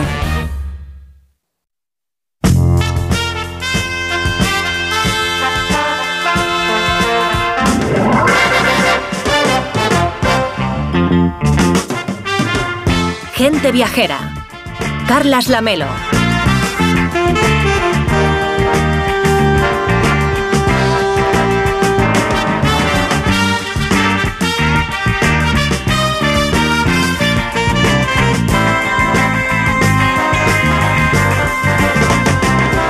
La 1 y 11, las 12 y 11 en Canarias, seguimos en Gente Viajera, nos escuchan gracias a Fran Villar, que está en los estudios de Onda Cero en Barcelona, y a Nacho Arias, a José Luis López y a Jorge Zamorano desde los estudios centrales de Madrid. Y pueden mandarnos notas de voz de WhatsApp, notas de voz de WhatsApp, llamadas no podemos cogerle, mejor notas de voz, 699 46 4666, el WhatsApp de Gente Viajera, audios al 699 46 4666. Hola, Gente Viajera. Voy a viajar en el puente a Estocolmo, cinco días, y me preguntaba si será también para hacer alguna excursión por los alrededores y también qué es lo, más interesante de, de, la ciudad, lo que no nos debemos perder. Gracias, saludos.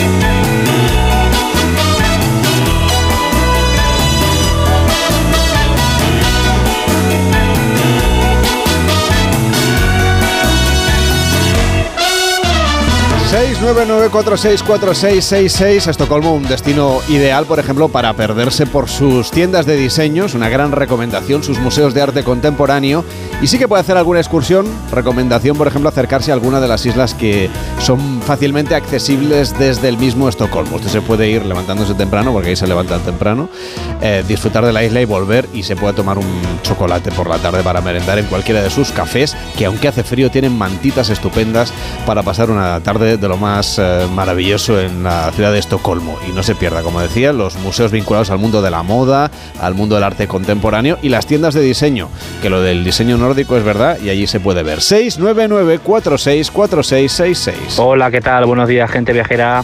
Bueno, esto no es un viaje así como tal, pero el 13 de diciembre con dos amigos eh, iré, eh, comeremos el mejor cocido o mejor puchero del mundo, que está en la Alcudia, a escasos 50 kilómetros de la ciudad de Valencia, al sur de Valencia. Ya hemos reservado para el 13 de diciembre eh, tres comensales y bueno, allí nos prepararán un puchero increíble. Y bueno, entra en menú, pero vamos, esa es la excursión que tenemos para este próximo mes de diciembre. Aunque tenemos otra, el 5, para comer en Albacete, también no me dicen qué es, pero bueno, va a ser también espectacular. Feliz fin de semana, ami- amigos viajeros. Vamos a hacer amigos de este señor, ¿eh? Víctor, que Sí, sí, sabe muy bien a dónde hay que ir. Hombre. Muchas gracias por escucharnos y por compartir su experiencia viajera en el 699-464666. Hola, buenos días. Mira, me llamo Sergio Cámara Madrid, soy agente vendedor de la 11. Y bueno, yo por una serie de enfermedades, pues me marqué unos retos, como fue cruzar España desde Cádiz a Santiago de Compostela, o Cádiz, Bilbao y subir el Monte en Vizcaya, o Cádiz Delta del Ebro. Retos altruistas y solidarios. Y estoy escuchando hablar y bueno, y yo soy de los que dicen que antes de viajar fuera tienes que conocer tu país, porque yo he visto lugares impresionantes, sitios preciosos, pueblos apasionantes donde te puedes empapar de cultura y de todo. Y bueno, y yo aconsejaría, pues, si haces la vía de la Plata desde Sevilla a Santiago Compostela, pues te recomendaría lo que es eh, Azuaga, Zafra, son pueblos muy bonitos, monasterios, tiene un jamón buenísimo, se come muy bien. Eh, otro sitio, Casar de Cáceres, son sitios que he pasado por ahí como Villena también, que me han dejado huella, que me han marcado y bueno, y ahora estoy ahí para escribir un libro de estos tres lugares, hablar de estos tres retos y todo lo que se de recaude donarlo para la investigación de las enfermedades raras. Esa es un poquito mi idea, donde plasmaré pues todos mis viajes, lo vivido y espero que os guste. Un saludo.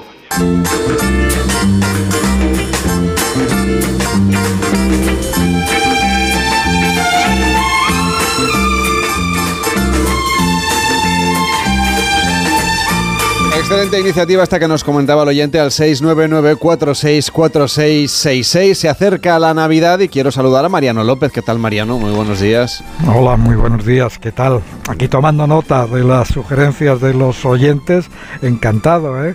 Fíjate ese puchero de la Alcudia, me he quedado... se- se me- Tú también quieres hacerte amigo del oyente, ¿verdad? Claro, Que claro. nos- que nos invite. Yo tomo nota ya el 13 de diciembre. Creo que no Sí, tenemos... au- aunque igual hace calor, mucho calor en esa No sé en qué cae, pero si podemos nos escapamos. Exactamente.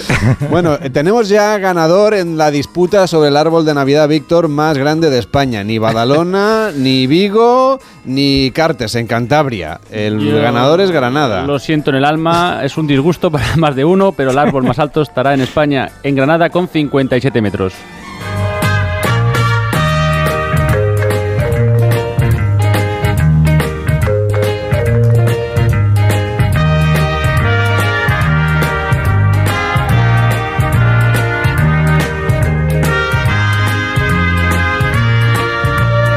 Por eso no les vamos a hablar ni de Badalona, ni de Vigo, ni de Cartes, ni de Granada, sino que les vamos a hablar de un pueblo de la provincia de Córdoba. Tenemos con nosotros a Jorge Garrido, que es maestro chocolatero y creador del Belén de Chocolate de Rute, en Córdoba. ¿Qué tal está? Muy buenos días. Hola, buenos días, Carla. Encantado de estar con vosotros en una mañana tan estupenda. Rute es un conocido destino gastronómico en el que hasta el próximo mes de enero se puede visitar el Belén de Chocolate, pero no es uno cualquiera. Este sí es el más grande del mundo y por eso eh, le tenemos aquí en el programa. Es una forma muy dulce de prepararse para la Navidad. Un Belén de Chocolate que llevan ustedes ya desde que cambiamos de siglo haciéndolo. Bueno, así es, el Belén de Chocolate de Rute en su primera edición fue en el año 2000 y desde entonces pues cada año lo hemos ido elaborando de manera diferente y cada vez más grande, incluso con, con temáticas diferentes, lo cual nos ha hecho ya representar con chocolate prácticamente monumentos de todo el mundo. Que podemos ver, por ejemplo, hecho en chocolate, que sea así un poco exótico. Este año en concreto el Belén lo hemos dedicado a la vuelta al mundo. Vaya, hemos perdido la conexión y con... hemos dedicado como tres grandes espacios hechos con chocolate. Uno de ellos está dedicado a Asia, en el que se ve pues, un pueblo de Nepal, la típica pagoda, pagoda mm, japonesa, con, los, con un jardín flor. Otra parte está dedicada a Europa, donde podemos ver un monumento como el Big Ben hecho de chocolate, el Arco del Triunfo de París también, y luego pues un pueblo dedicado a la zona de Francia, la Alsacia.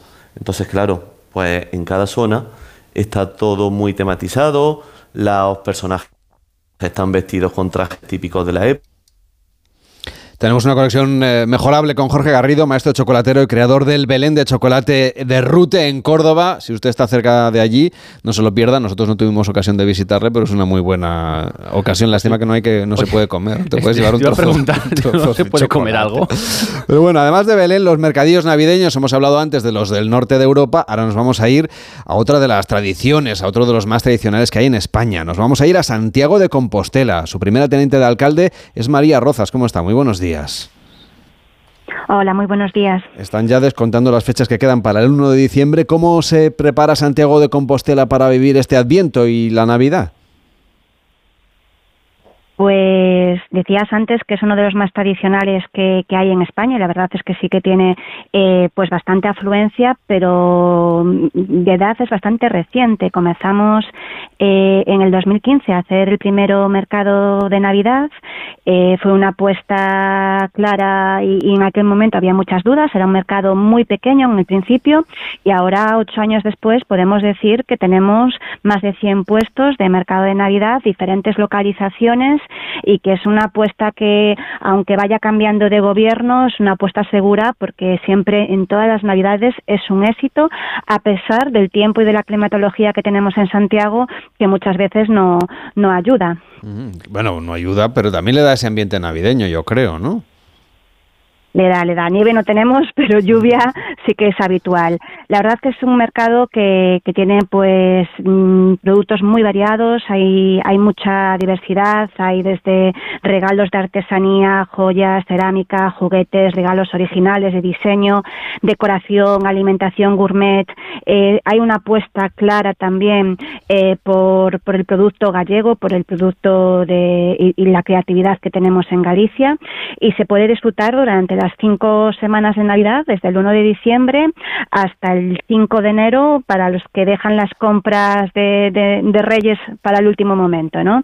Así que tenemos ahí todo el día y también tenemos actuaciones, que decir, es un mercado eh, que contempla también pues un espacio de ludoteca, un espacio infantil para hacer talleres y para juegos infantiles. Esto- Y lo complementamos con otro mercado más que tenemos, pero solo unos días de Navidad. El de la Solo estrella, ¿no? 16 y 17 de 16 y diciembre. 17. Exactamente. Exactamente, el de la estrella, que, que más que un mercado, es, le, llamamos, le llamamos Festival Urbano de Invierno, porque combina la parte de mercado, de producto de venta, de producto artesanal, pero con festival musical, con diferentes conciertos por diferentes puntos de la ciudad. Además, en este caso, es un mercado interior en diferentes puntos de la ciudad y algunos de los lugares en los que se hace son lugares emblemáticos, como puede ser eh, el monasterio de San Martín Pinario, que es un monasterio de Santiago de Compostela, patrimonio de la humanidad del siglo X.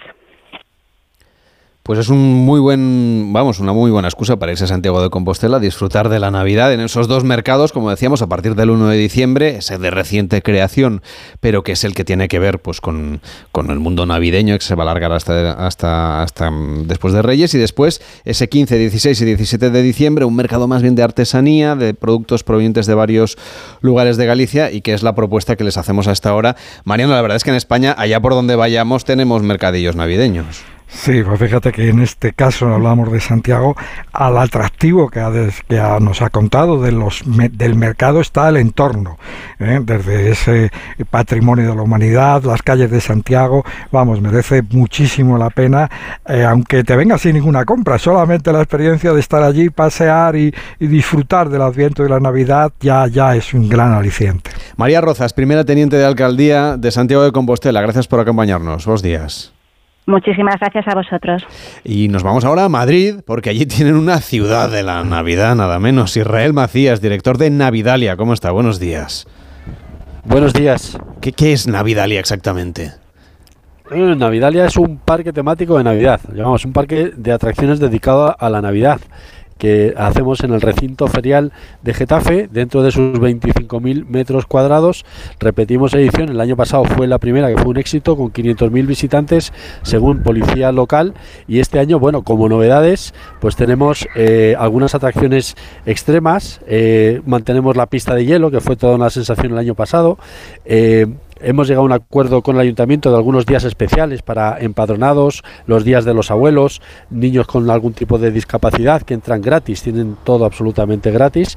Y bueno, aquí estamos en el montaje con la cuenta atrás, ya que inauguramos el día 18 a las 12 de la, de la, del mediodía y aquí estamos con los, con los detalles del montaje.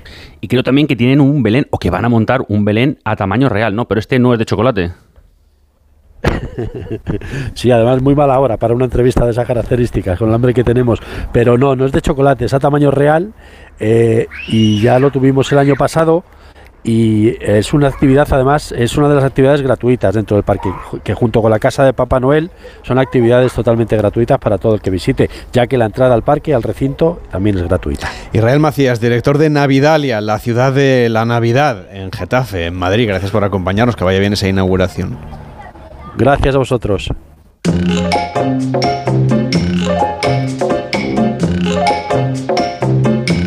En Onda Cero, gente viajera, Carlas Lamelo.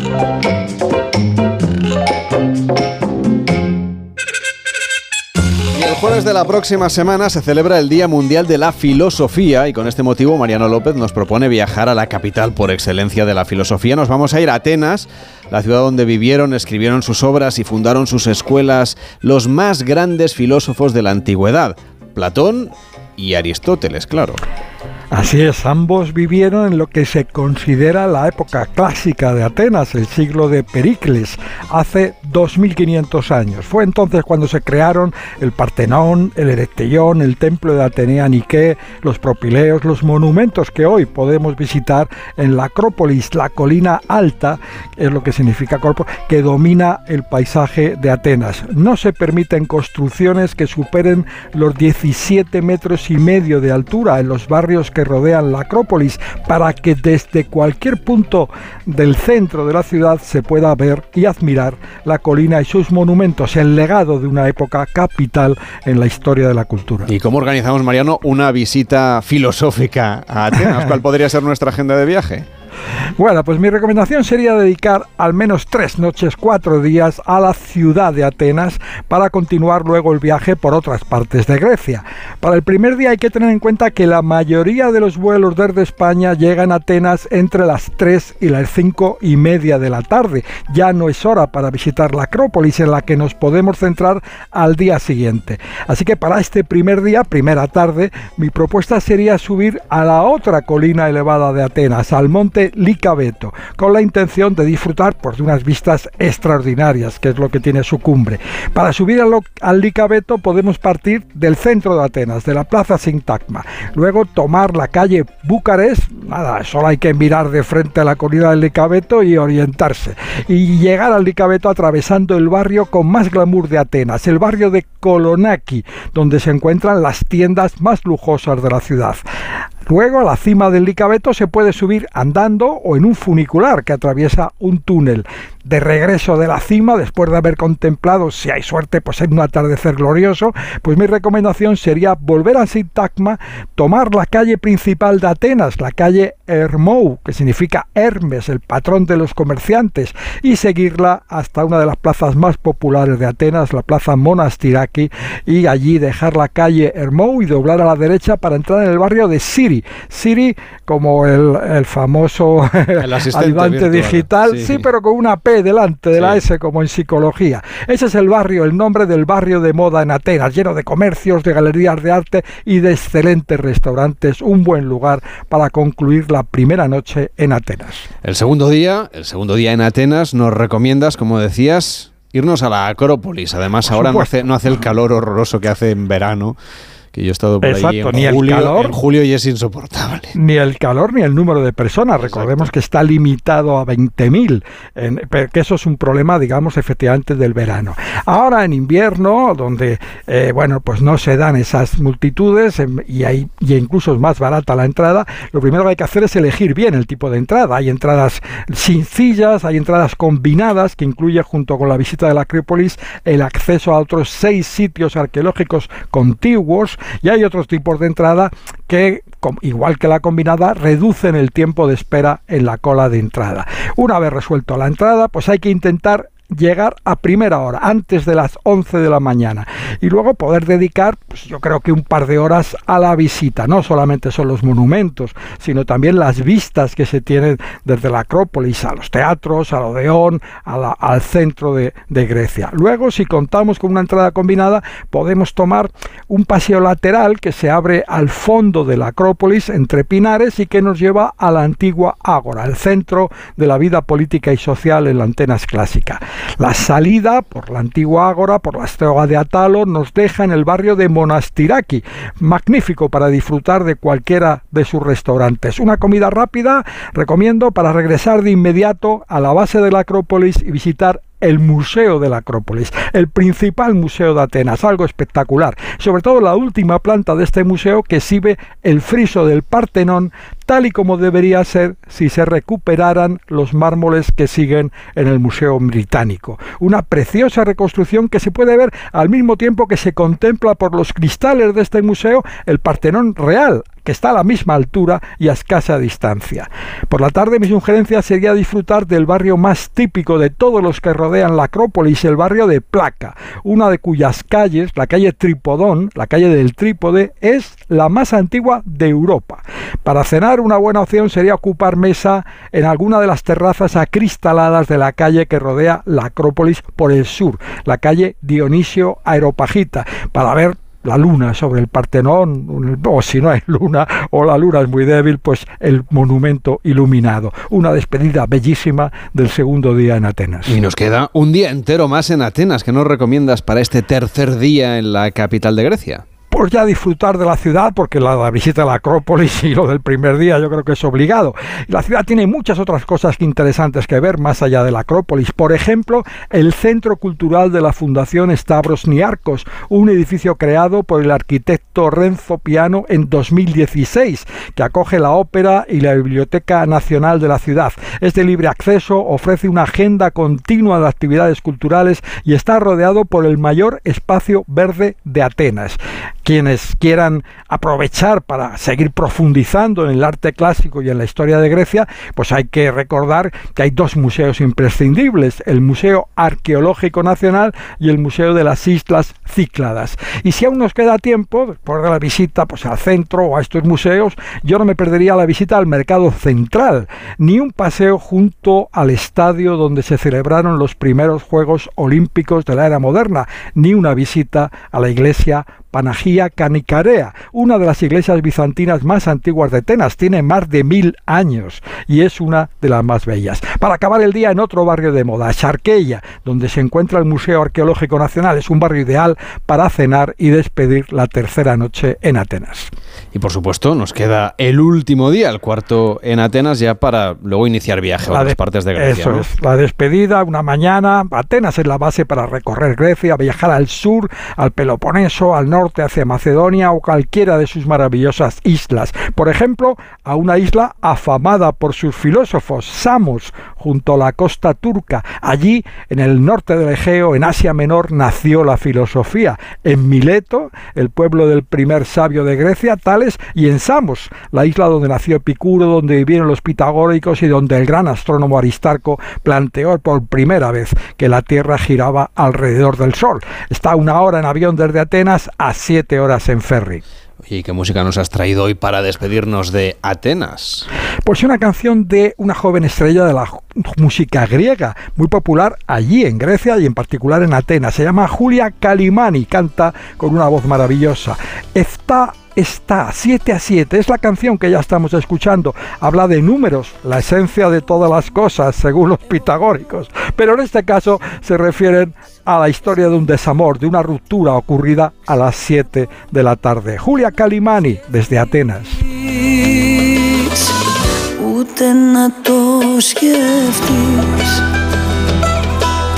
Σιγά τι είναι ο χωρισμός Εφτά στα εφτά ξενύχτη Στις πρώτες δύο μέρες νύχτες Καπνό σου ίσκι Στην τρίτη και στην τέταρτη Βγαίνουν τα αποθυμένα Στην πέμπτη φωτογραφίες Στα διαγραμμένα.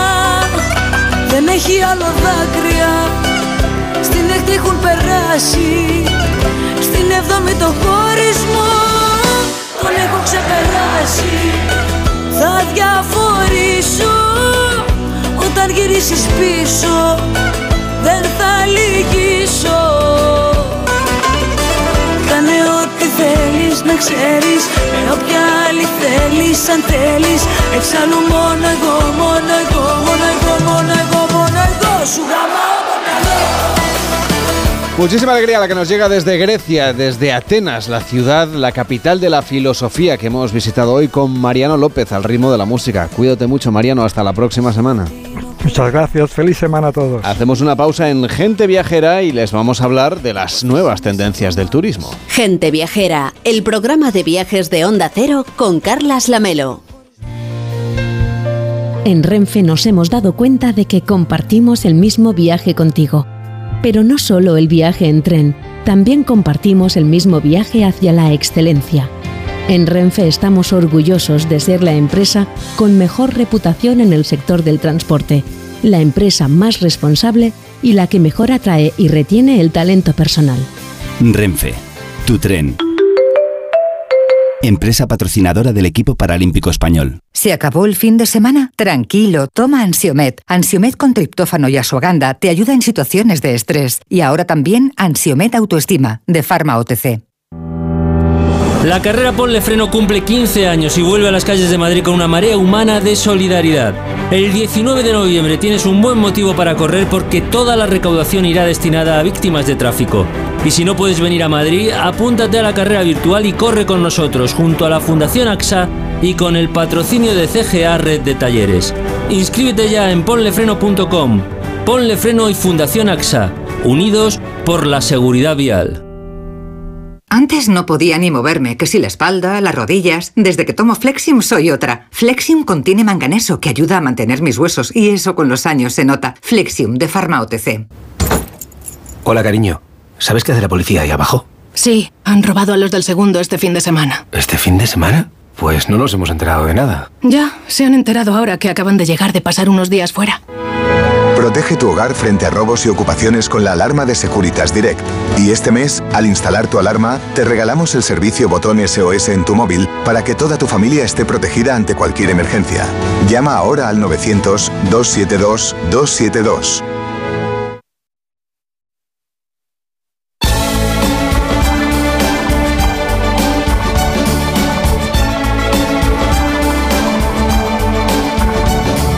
Onda Gente Viajera, Carlas Lamelo. 12 y 36, 11 y 36, perdón, 1 y 36, 12 y 36 en Canarias. El sector turístico está experimentando una recuperación sin precedentes, tanto en España como a nivel internacional tras la pandemia. Lo confirma el nuevo informe que ha publicado la multinacional Catenón. Este auge de la actividad turística ha puesto sobre la mesa nuevas cuestiones como por ejemplo los perfiles más demandados actualmente, el análisis de los datos de empleo del último año o las tendencias que se esperan para los próximos meses y años. Íñigo Pérez, director de la División de Turismo de Catenón, ¿cómo está? Muy buenos días. Buenos días, Carles. ¿Cómo Pod- estás? Podemos decir que según su informe, el sector turístico en España va a cerrar 2023 con los datos más altos registrados durante la última década. Pues en efecto, bueno, antes de nada quería darte las gracias, Carles, eh, a ti y a todo el equipo de Gente Viajera por la oportunidad de estar esta mañana con vosotros y de poder comentar la evolución tan positiva que estamos viendo en Catenon en, en el sector turismo. ¿no? También me parece importante subrayar que como consultora de reclutamiento y selección que somos, y en este caso concreto líderes en reclutamiento y selección de perfiles directivos del sector turismo, eh, tenemos información de gran valor al estar en medio de empresas y de candidatos, por lo que humildemente pues podemos aportar nuestro granito de arena. Entonces ustedes, ustedes están viendo que efectivamente hay dinamismo en el sector del, del turismo y que se va a cerrar el año con un crecimiento importante. La verdad que sí. Eh, bueno, yo creo que, que ya podemos decir que en 2023 eh, que el año 2023 ha cumplido con las expectativas en lo que se refiere al sector turístico, ¿no? Eh, sobre todo tras el excelente verano que hemos vivido en la mayoría de los destinos y las positivas perspectivas que mantenemos hasta el cierre del año, con una temporada vacacional que se extiende gracias al buen tiempo eh, y con una temporada de congresos y eventos que llega con las fuerzas renovadas. Em, también creo eh, que hay que seguir trabajando duro para consolidar esta evidente recuperación, pero oye, con mucho orgullo eh, del turismo eh, como sector tan potente y resiliente que es en España. ¿Y qué zonas de España son las que están con mejor tono muscular desde el punto de vista turístico? Hombre, pues em, sin caer en los tópicos, ¿no? Baleares, Andalucía, Canarias, pues son las que más han, han han, han, eh, enseñado la cabeza por el resto de las, de las demás, ¿no? Pero bueno, yo creo que todas han aunado fuerzas eh, y han demostrado que, bueno, que al final, eh, y como, como, como, bien ha destacado ¿no? la WTTC, eh, pues que ha destacado que España es uno de los, de los destinos con, con mejor evolución y, y, no es para menos. Tanto si nos dedicamos al turismo como si simplemente somos ciudadanos españoles, es evidente eh, que el pasado verano ha consagrado España como el gran destino turístico mundial. Ustedes que se dedican a esto de buscar profesionales cualificados para el sector del turismo, ¿cuáles son los perfiles más demandados hoy en día en España? bueno, pues es una, es una muy buena pregunta. Eh, entendiendo que 2023 eh, cerrará con el mayor eh, crecimiento del sector turístico eh, español en los últimos 10 años, tengamos en cuenta que, que, que, el sector también reclama la renovación de los profesionales de este sector. ¿no? En este punto, pues yo diferenciaría claramente tres grandes pilares sobre los que construir, que es el primero es el bienestar, el segundo la sostenibilidad y el tercero la digitalización. Ni la pandemia ni la guerra de Ucrania han frustrado estas expectativas y el objetivo ahora es mantener este ritmo de desarrollo que ha aportado oye, pues el 60% del crecimiento de nuestra economía española y el 12% del PIB.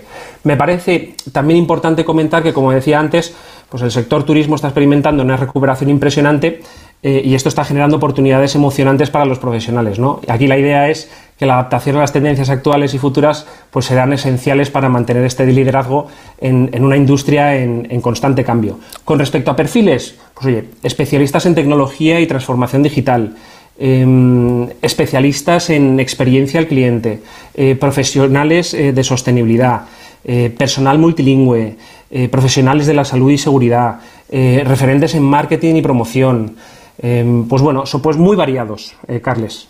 Íñigo Pérez, director de la División de Turismo de Catenon. Gracias por acompañarnos. Buenos días.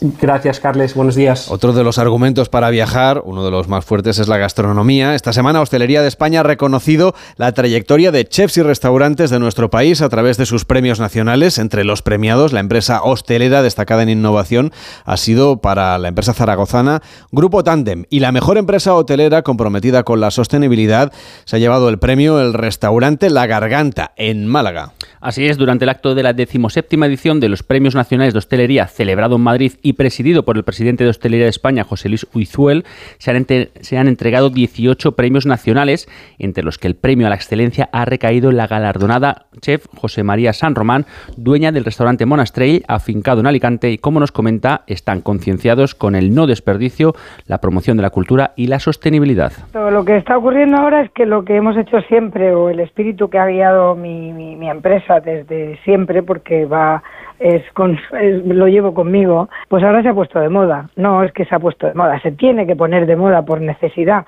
porque hemos vivido en una opulencia y en una burbuja que se desperdicia el 35% de lo que ha costado tantísimo eh, elaborar y resulta que el producto más caro es precisamente el que se tira. Y ahora lo analizas y dices, ¿cómo hemos podido traer agua mineral de Japón, que puede tener ese agua que valga la pena o que pague el viaje, ¿no? Y está muy bien que estemos hablando ahora en la radio, que los medios de difusión le deis eco, para que pensemos siempre, esto es necesario que lo estemos utilizando. Una dieta sencilla de proximidad de productos de temporada de altísima calidad, recogidos en las huertas alicantinas y en las costas del Mediterráneo. Como estamos en, en la zona donde hace frío por la noche, pero no mucho, y tenemos este sol maravilloso, pues aquí los cítricos están ahora, bueno, son nuestros arbolitos de Navidad, ¿no? pues yo creo que platos con cítricos, platos con alcachofas, y pues en mi casa, por ejemplo, pues ahí hasta tenemos un arroz con naranja, o sea, un arroz con naranja de postre en vez de con leche, pues con naranja. Y siempre en mis cartas, en todas ellas, hay buena muestra de arroces levantinos que están hechos a base de verduras, hortalizas y de lo que hay cada día en el mercado.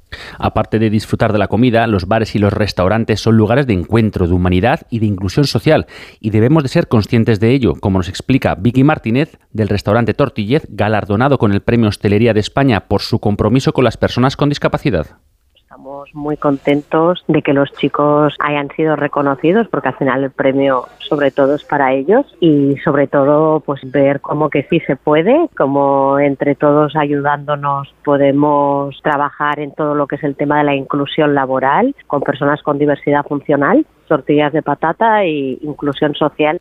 Exactamente, una familia que te llega la patata, como ellos dicen, y que elaboran tortillas a medida. Las tortillas, por supuesto, son tortillas que hacemos en formato individual, que las hacemos al momento eh, y que cada cliente puede escoger eh, el punto de cocción y puede escoger los ingredientes con cebolla, sin cebolla, con jamón, puede, puede escogerlo todo porque partimos de cero. Pues enhorabuena a todos los premiados. Lamelo, solo nos queda ir a probarlos. Pues vamos a probarlo en cuanto podamos. Eh, hasta ahora, además, tenemos un hambre terrible. Gracias, Víctor, por este recorrido. Son los Premios Nacionales de Gastronomía de Hostelería de España. Hacemos una pausa en Gente Viajera y nos subimos nada más y nada menos que a una goleta para irnos a Turquía con en Elena Onda Cero, Gente Viajera, Carlas Lamelo. Onda Cero Madrid, 98.0 FM.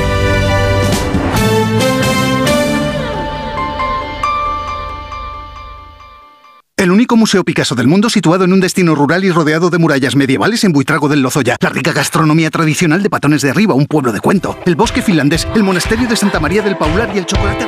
Imposible contarte en tan poco tiempo todo lo que puedes descubrir en las villas de Madrid. El mejor estilo de vida del mundo. Comunidad de Madrid.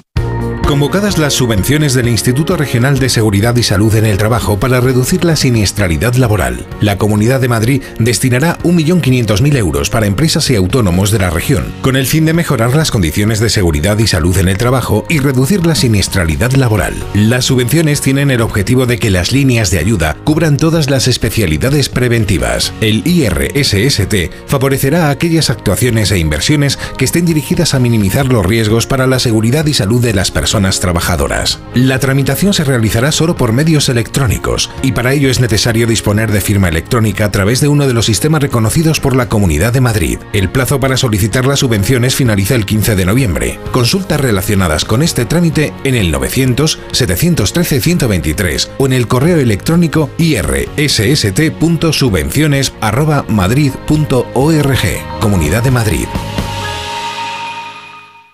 El Servicio 012 de Información y Atención al Ciudadano de la Comunidad de Madrid ofrece servicios como el 012 Apoyo a la Maternidad, que presta ayuda a mujeres embarazadas y familias. El 012 a tu lado, de apoyo psicológico ante momento de soledad o crisis. Y el 012 Mujer, dirigido a mujeres víctimas de violencia. Servicio 012, un número para todo y para todos. Comunidad de Madrid. Dicen que el agua de Madrid es la mejor agua del mundo, pero ¿sabes lo que hay detrás de cada gota? Un gran equipo de profesionales que innova para evitar que gastes más de lo que necesitas, instalando contadores inteligentes en cada rincón de nuestra comunidad, porque no solo te ofrecemos la mejor agua, sino también el mejor servicio. Canal de Isabel II, cuidamos el agua. 98.0 FM, Onda Cero, Madrid. ¿Quieres trabajar? En la Feria de Empleo para Personas con Discapacidad de la Comunidad de Madrid buscamos tu talento. Encontrarás empresas con ofertas de trabajo, entrevistas rápidas y charlas de empleo. Regístrate en www.empleoydiscapacidad.com y ven el 15 y 16 de noviembre a IFEMA. Cofinanciado por el Ministerio de Trabajo y Economía Social, Comunidad de Madrid. Operación Stock Fuera en Ocasión Plus. Más de 8.000 coches con descuento y ahorro de hasta 6.000 euros. Liquidación de stock a precios imbatibles. Solo dos semanas. Corre y aprovecha esta oportunidad única. Ocasión Plus. 15 centros en Madrid, nuevas tiendas en Fuenlabrada, Arganda y Torrejón. Localiza tu centro más cercano en ocasiónplus.com. Abierto sábados y domingos.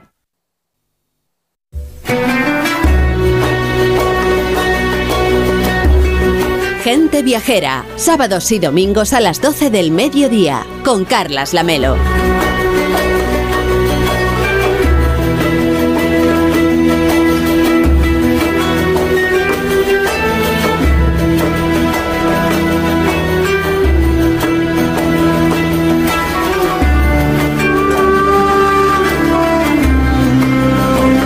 Pocos en España estamos pensando ahora en las vacaciones de verano, pero muchos centroeuropeos, casi siempre más previsores que nosotros, sí andan ya en ello. Una antelación crucial para conseguir a menudo mejores precios, para tener más opciones de elegir, por ejemplo, un barco, si les tienta la propuesta de navegar en goleta por la costa turca, que es la propuesta que nos trae nuestra compañera Elena Dalamo. ¿Cómo estás, Elena? Buenos días. ¿Qué tal, Lamelo? Bueno, acabo de colgar en las redes sociales, en arroba gente viajera OCR, tanto en X, lo que antes le llamamos Twitter, como en Instagram, algunas de las fotos que nos has mandado hace unos días de este recorrido por la costa de Turquía. Pero menudo planazo lo de alquilarse una goleta, ¿no? Bueno, no hay plan más relajante, o al menos yo no lo conozco. He estado navegando por allí hace nada, a principios de octubre, encima con una gente divertidísima, y de verdad que se me ha hecho duro como pocas veces volver a la realidad. Ya de entrada, te instalas en el camarote como si fuera un hotel, o sea que te olvidas de andar abriendo y cerrando maletas, y la semana a bordo porque las goletas se alquilan por semanas, de verdad que es puro dolce farniente.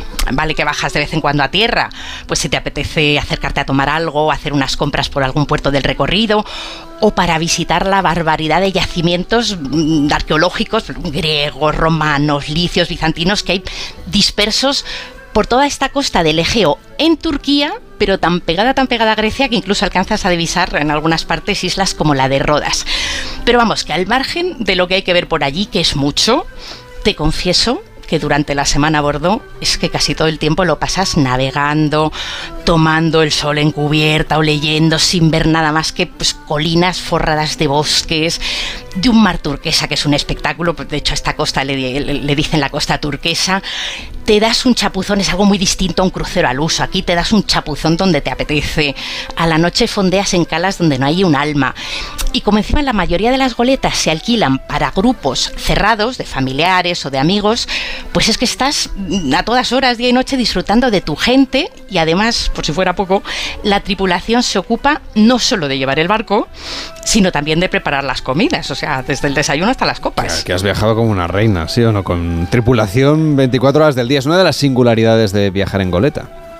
Eh, sí, sí, porque cuando alquilas un barco, digamos, normal, así entre comillas, pues generalmente puedes hacerlo con patrón, o si alguno de tus amigos sabe navegar y claro, tiene el carnet para ello, pues lo alquilas sin patrón y te ahorras ese gasto. Pero las goletas siempre incluyen tripulación.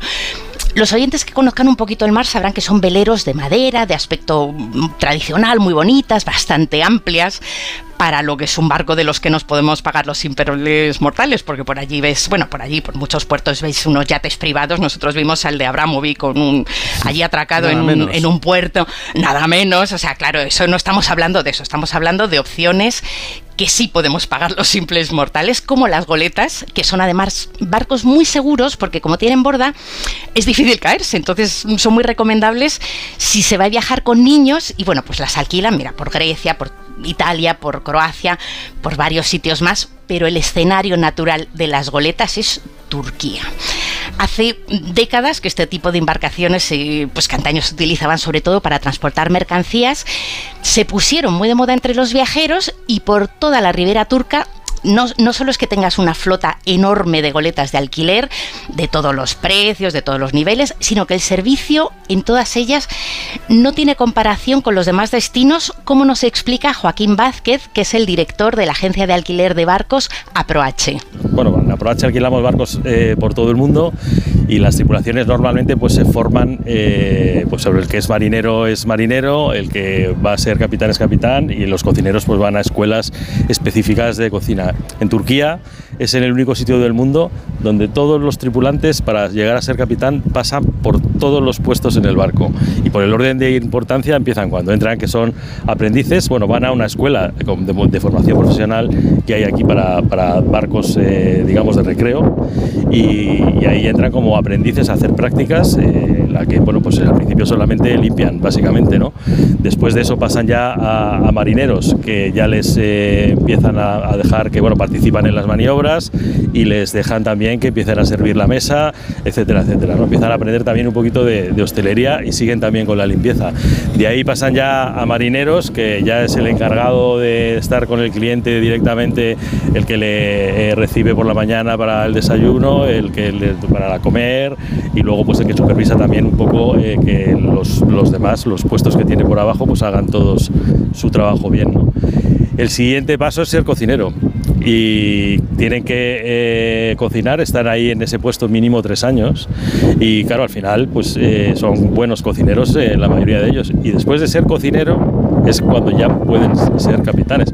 Todo esto tienen que hacer cursos puente entre, entre una cosa y, y la otra, pero lo que es increíble es eso, que un capitán es cocinero, entonces puede suplir en cualquier momento cualquiera de los, de los puestos que tiene por debajo. ¿no? Que, bueno, el cocinero al final es igual de importante o más que el capitán, yo diría que más. Escuchando a tu invitado y viendo tus fotografías, lo que me parece claro es que el cocinero es casi más importante que el capitán.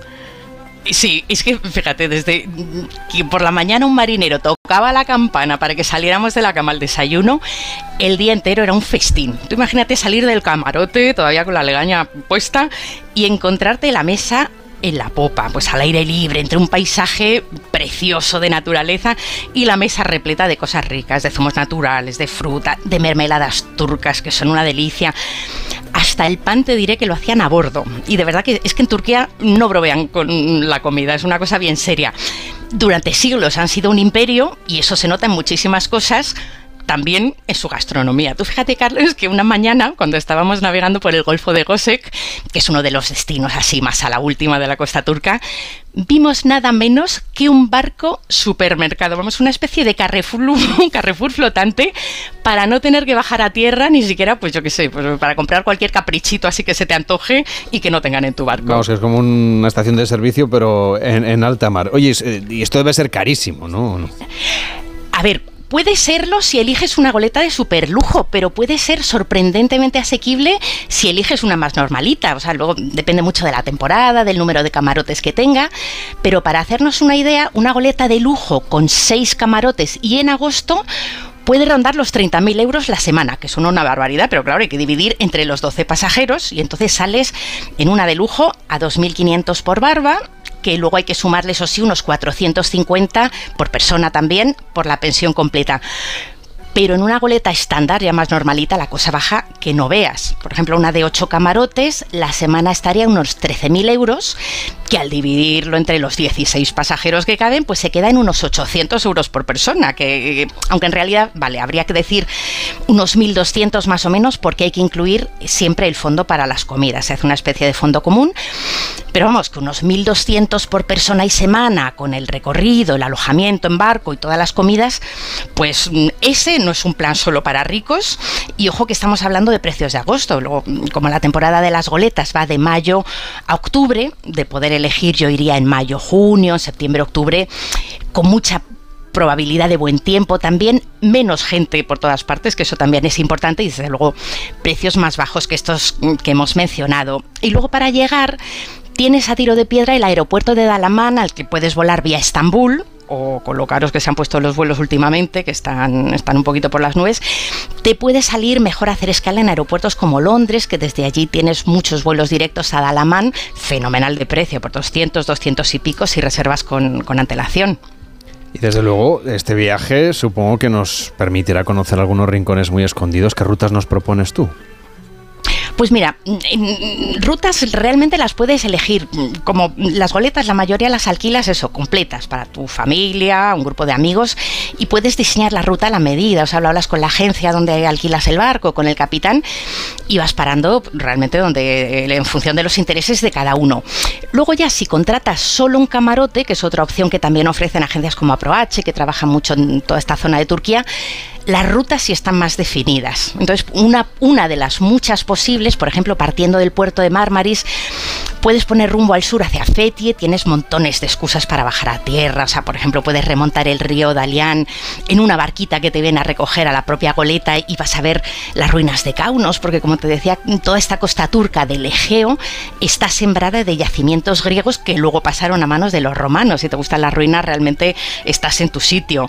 Eh, para admirar, por ejemplo, hay muchísimas tumbas licias, que era una civilización también que tuvo mucho contacto con los, con los helenos hay unas tumbas licias tremendas y para verlas es que no tienes ni que desembarcar porque se ven desde cubiertas, desde cubiertas cavadas en las paredes de las montañas, un poco casi casi como, como las imágenes que nos vienen a la cabeza de, de Petra en Jordania. O vas fondeando por el Ilván de calas solitarias de la bahía de Gosek.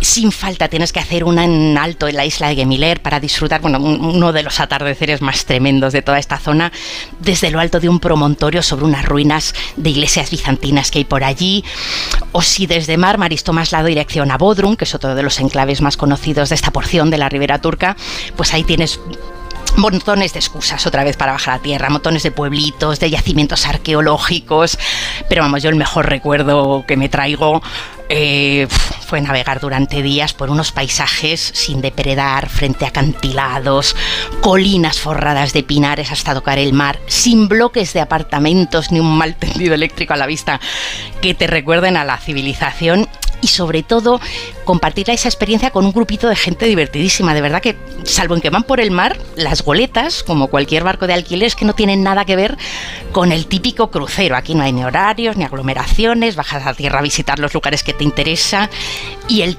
resto del tiempo estás disfrutando del mar, mm, de los paisajes, de las comilonas que te preparan a bordo y sobre todo que lo disfrutas solo con la gente que tú eliges. Elena del Amo, cuídate mucho y enhorabuena por este magnífico reportaje y sobre todo también por ese viaje. Gracias por acompañarnos. Buenos días. Gracias a vosotros. Llega Noticias fin de semana. Juan Diego Guerrero nos ocurre, nos cuenta qué es lo que ocurre en el mundo y nosotros seguiremos viajando la próxima semana. Nos sigue el día que usted quiera en onda ondacero.es barra gente viajera, en la aplicación de Onda Cero y en las principales plataformas de audio. Feliz tarde de domingo.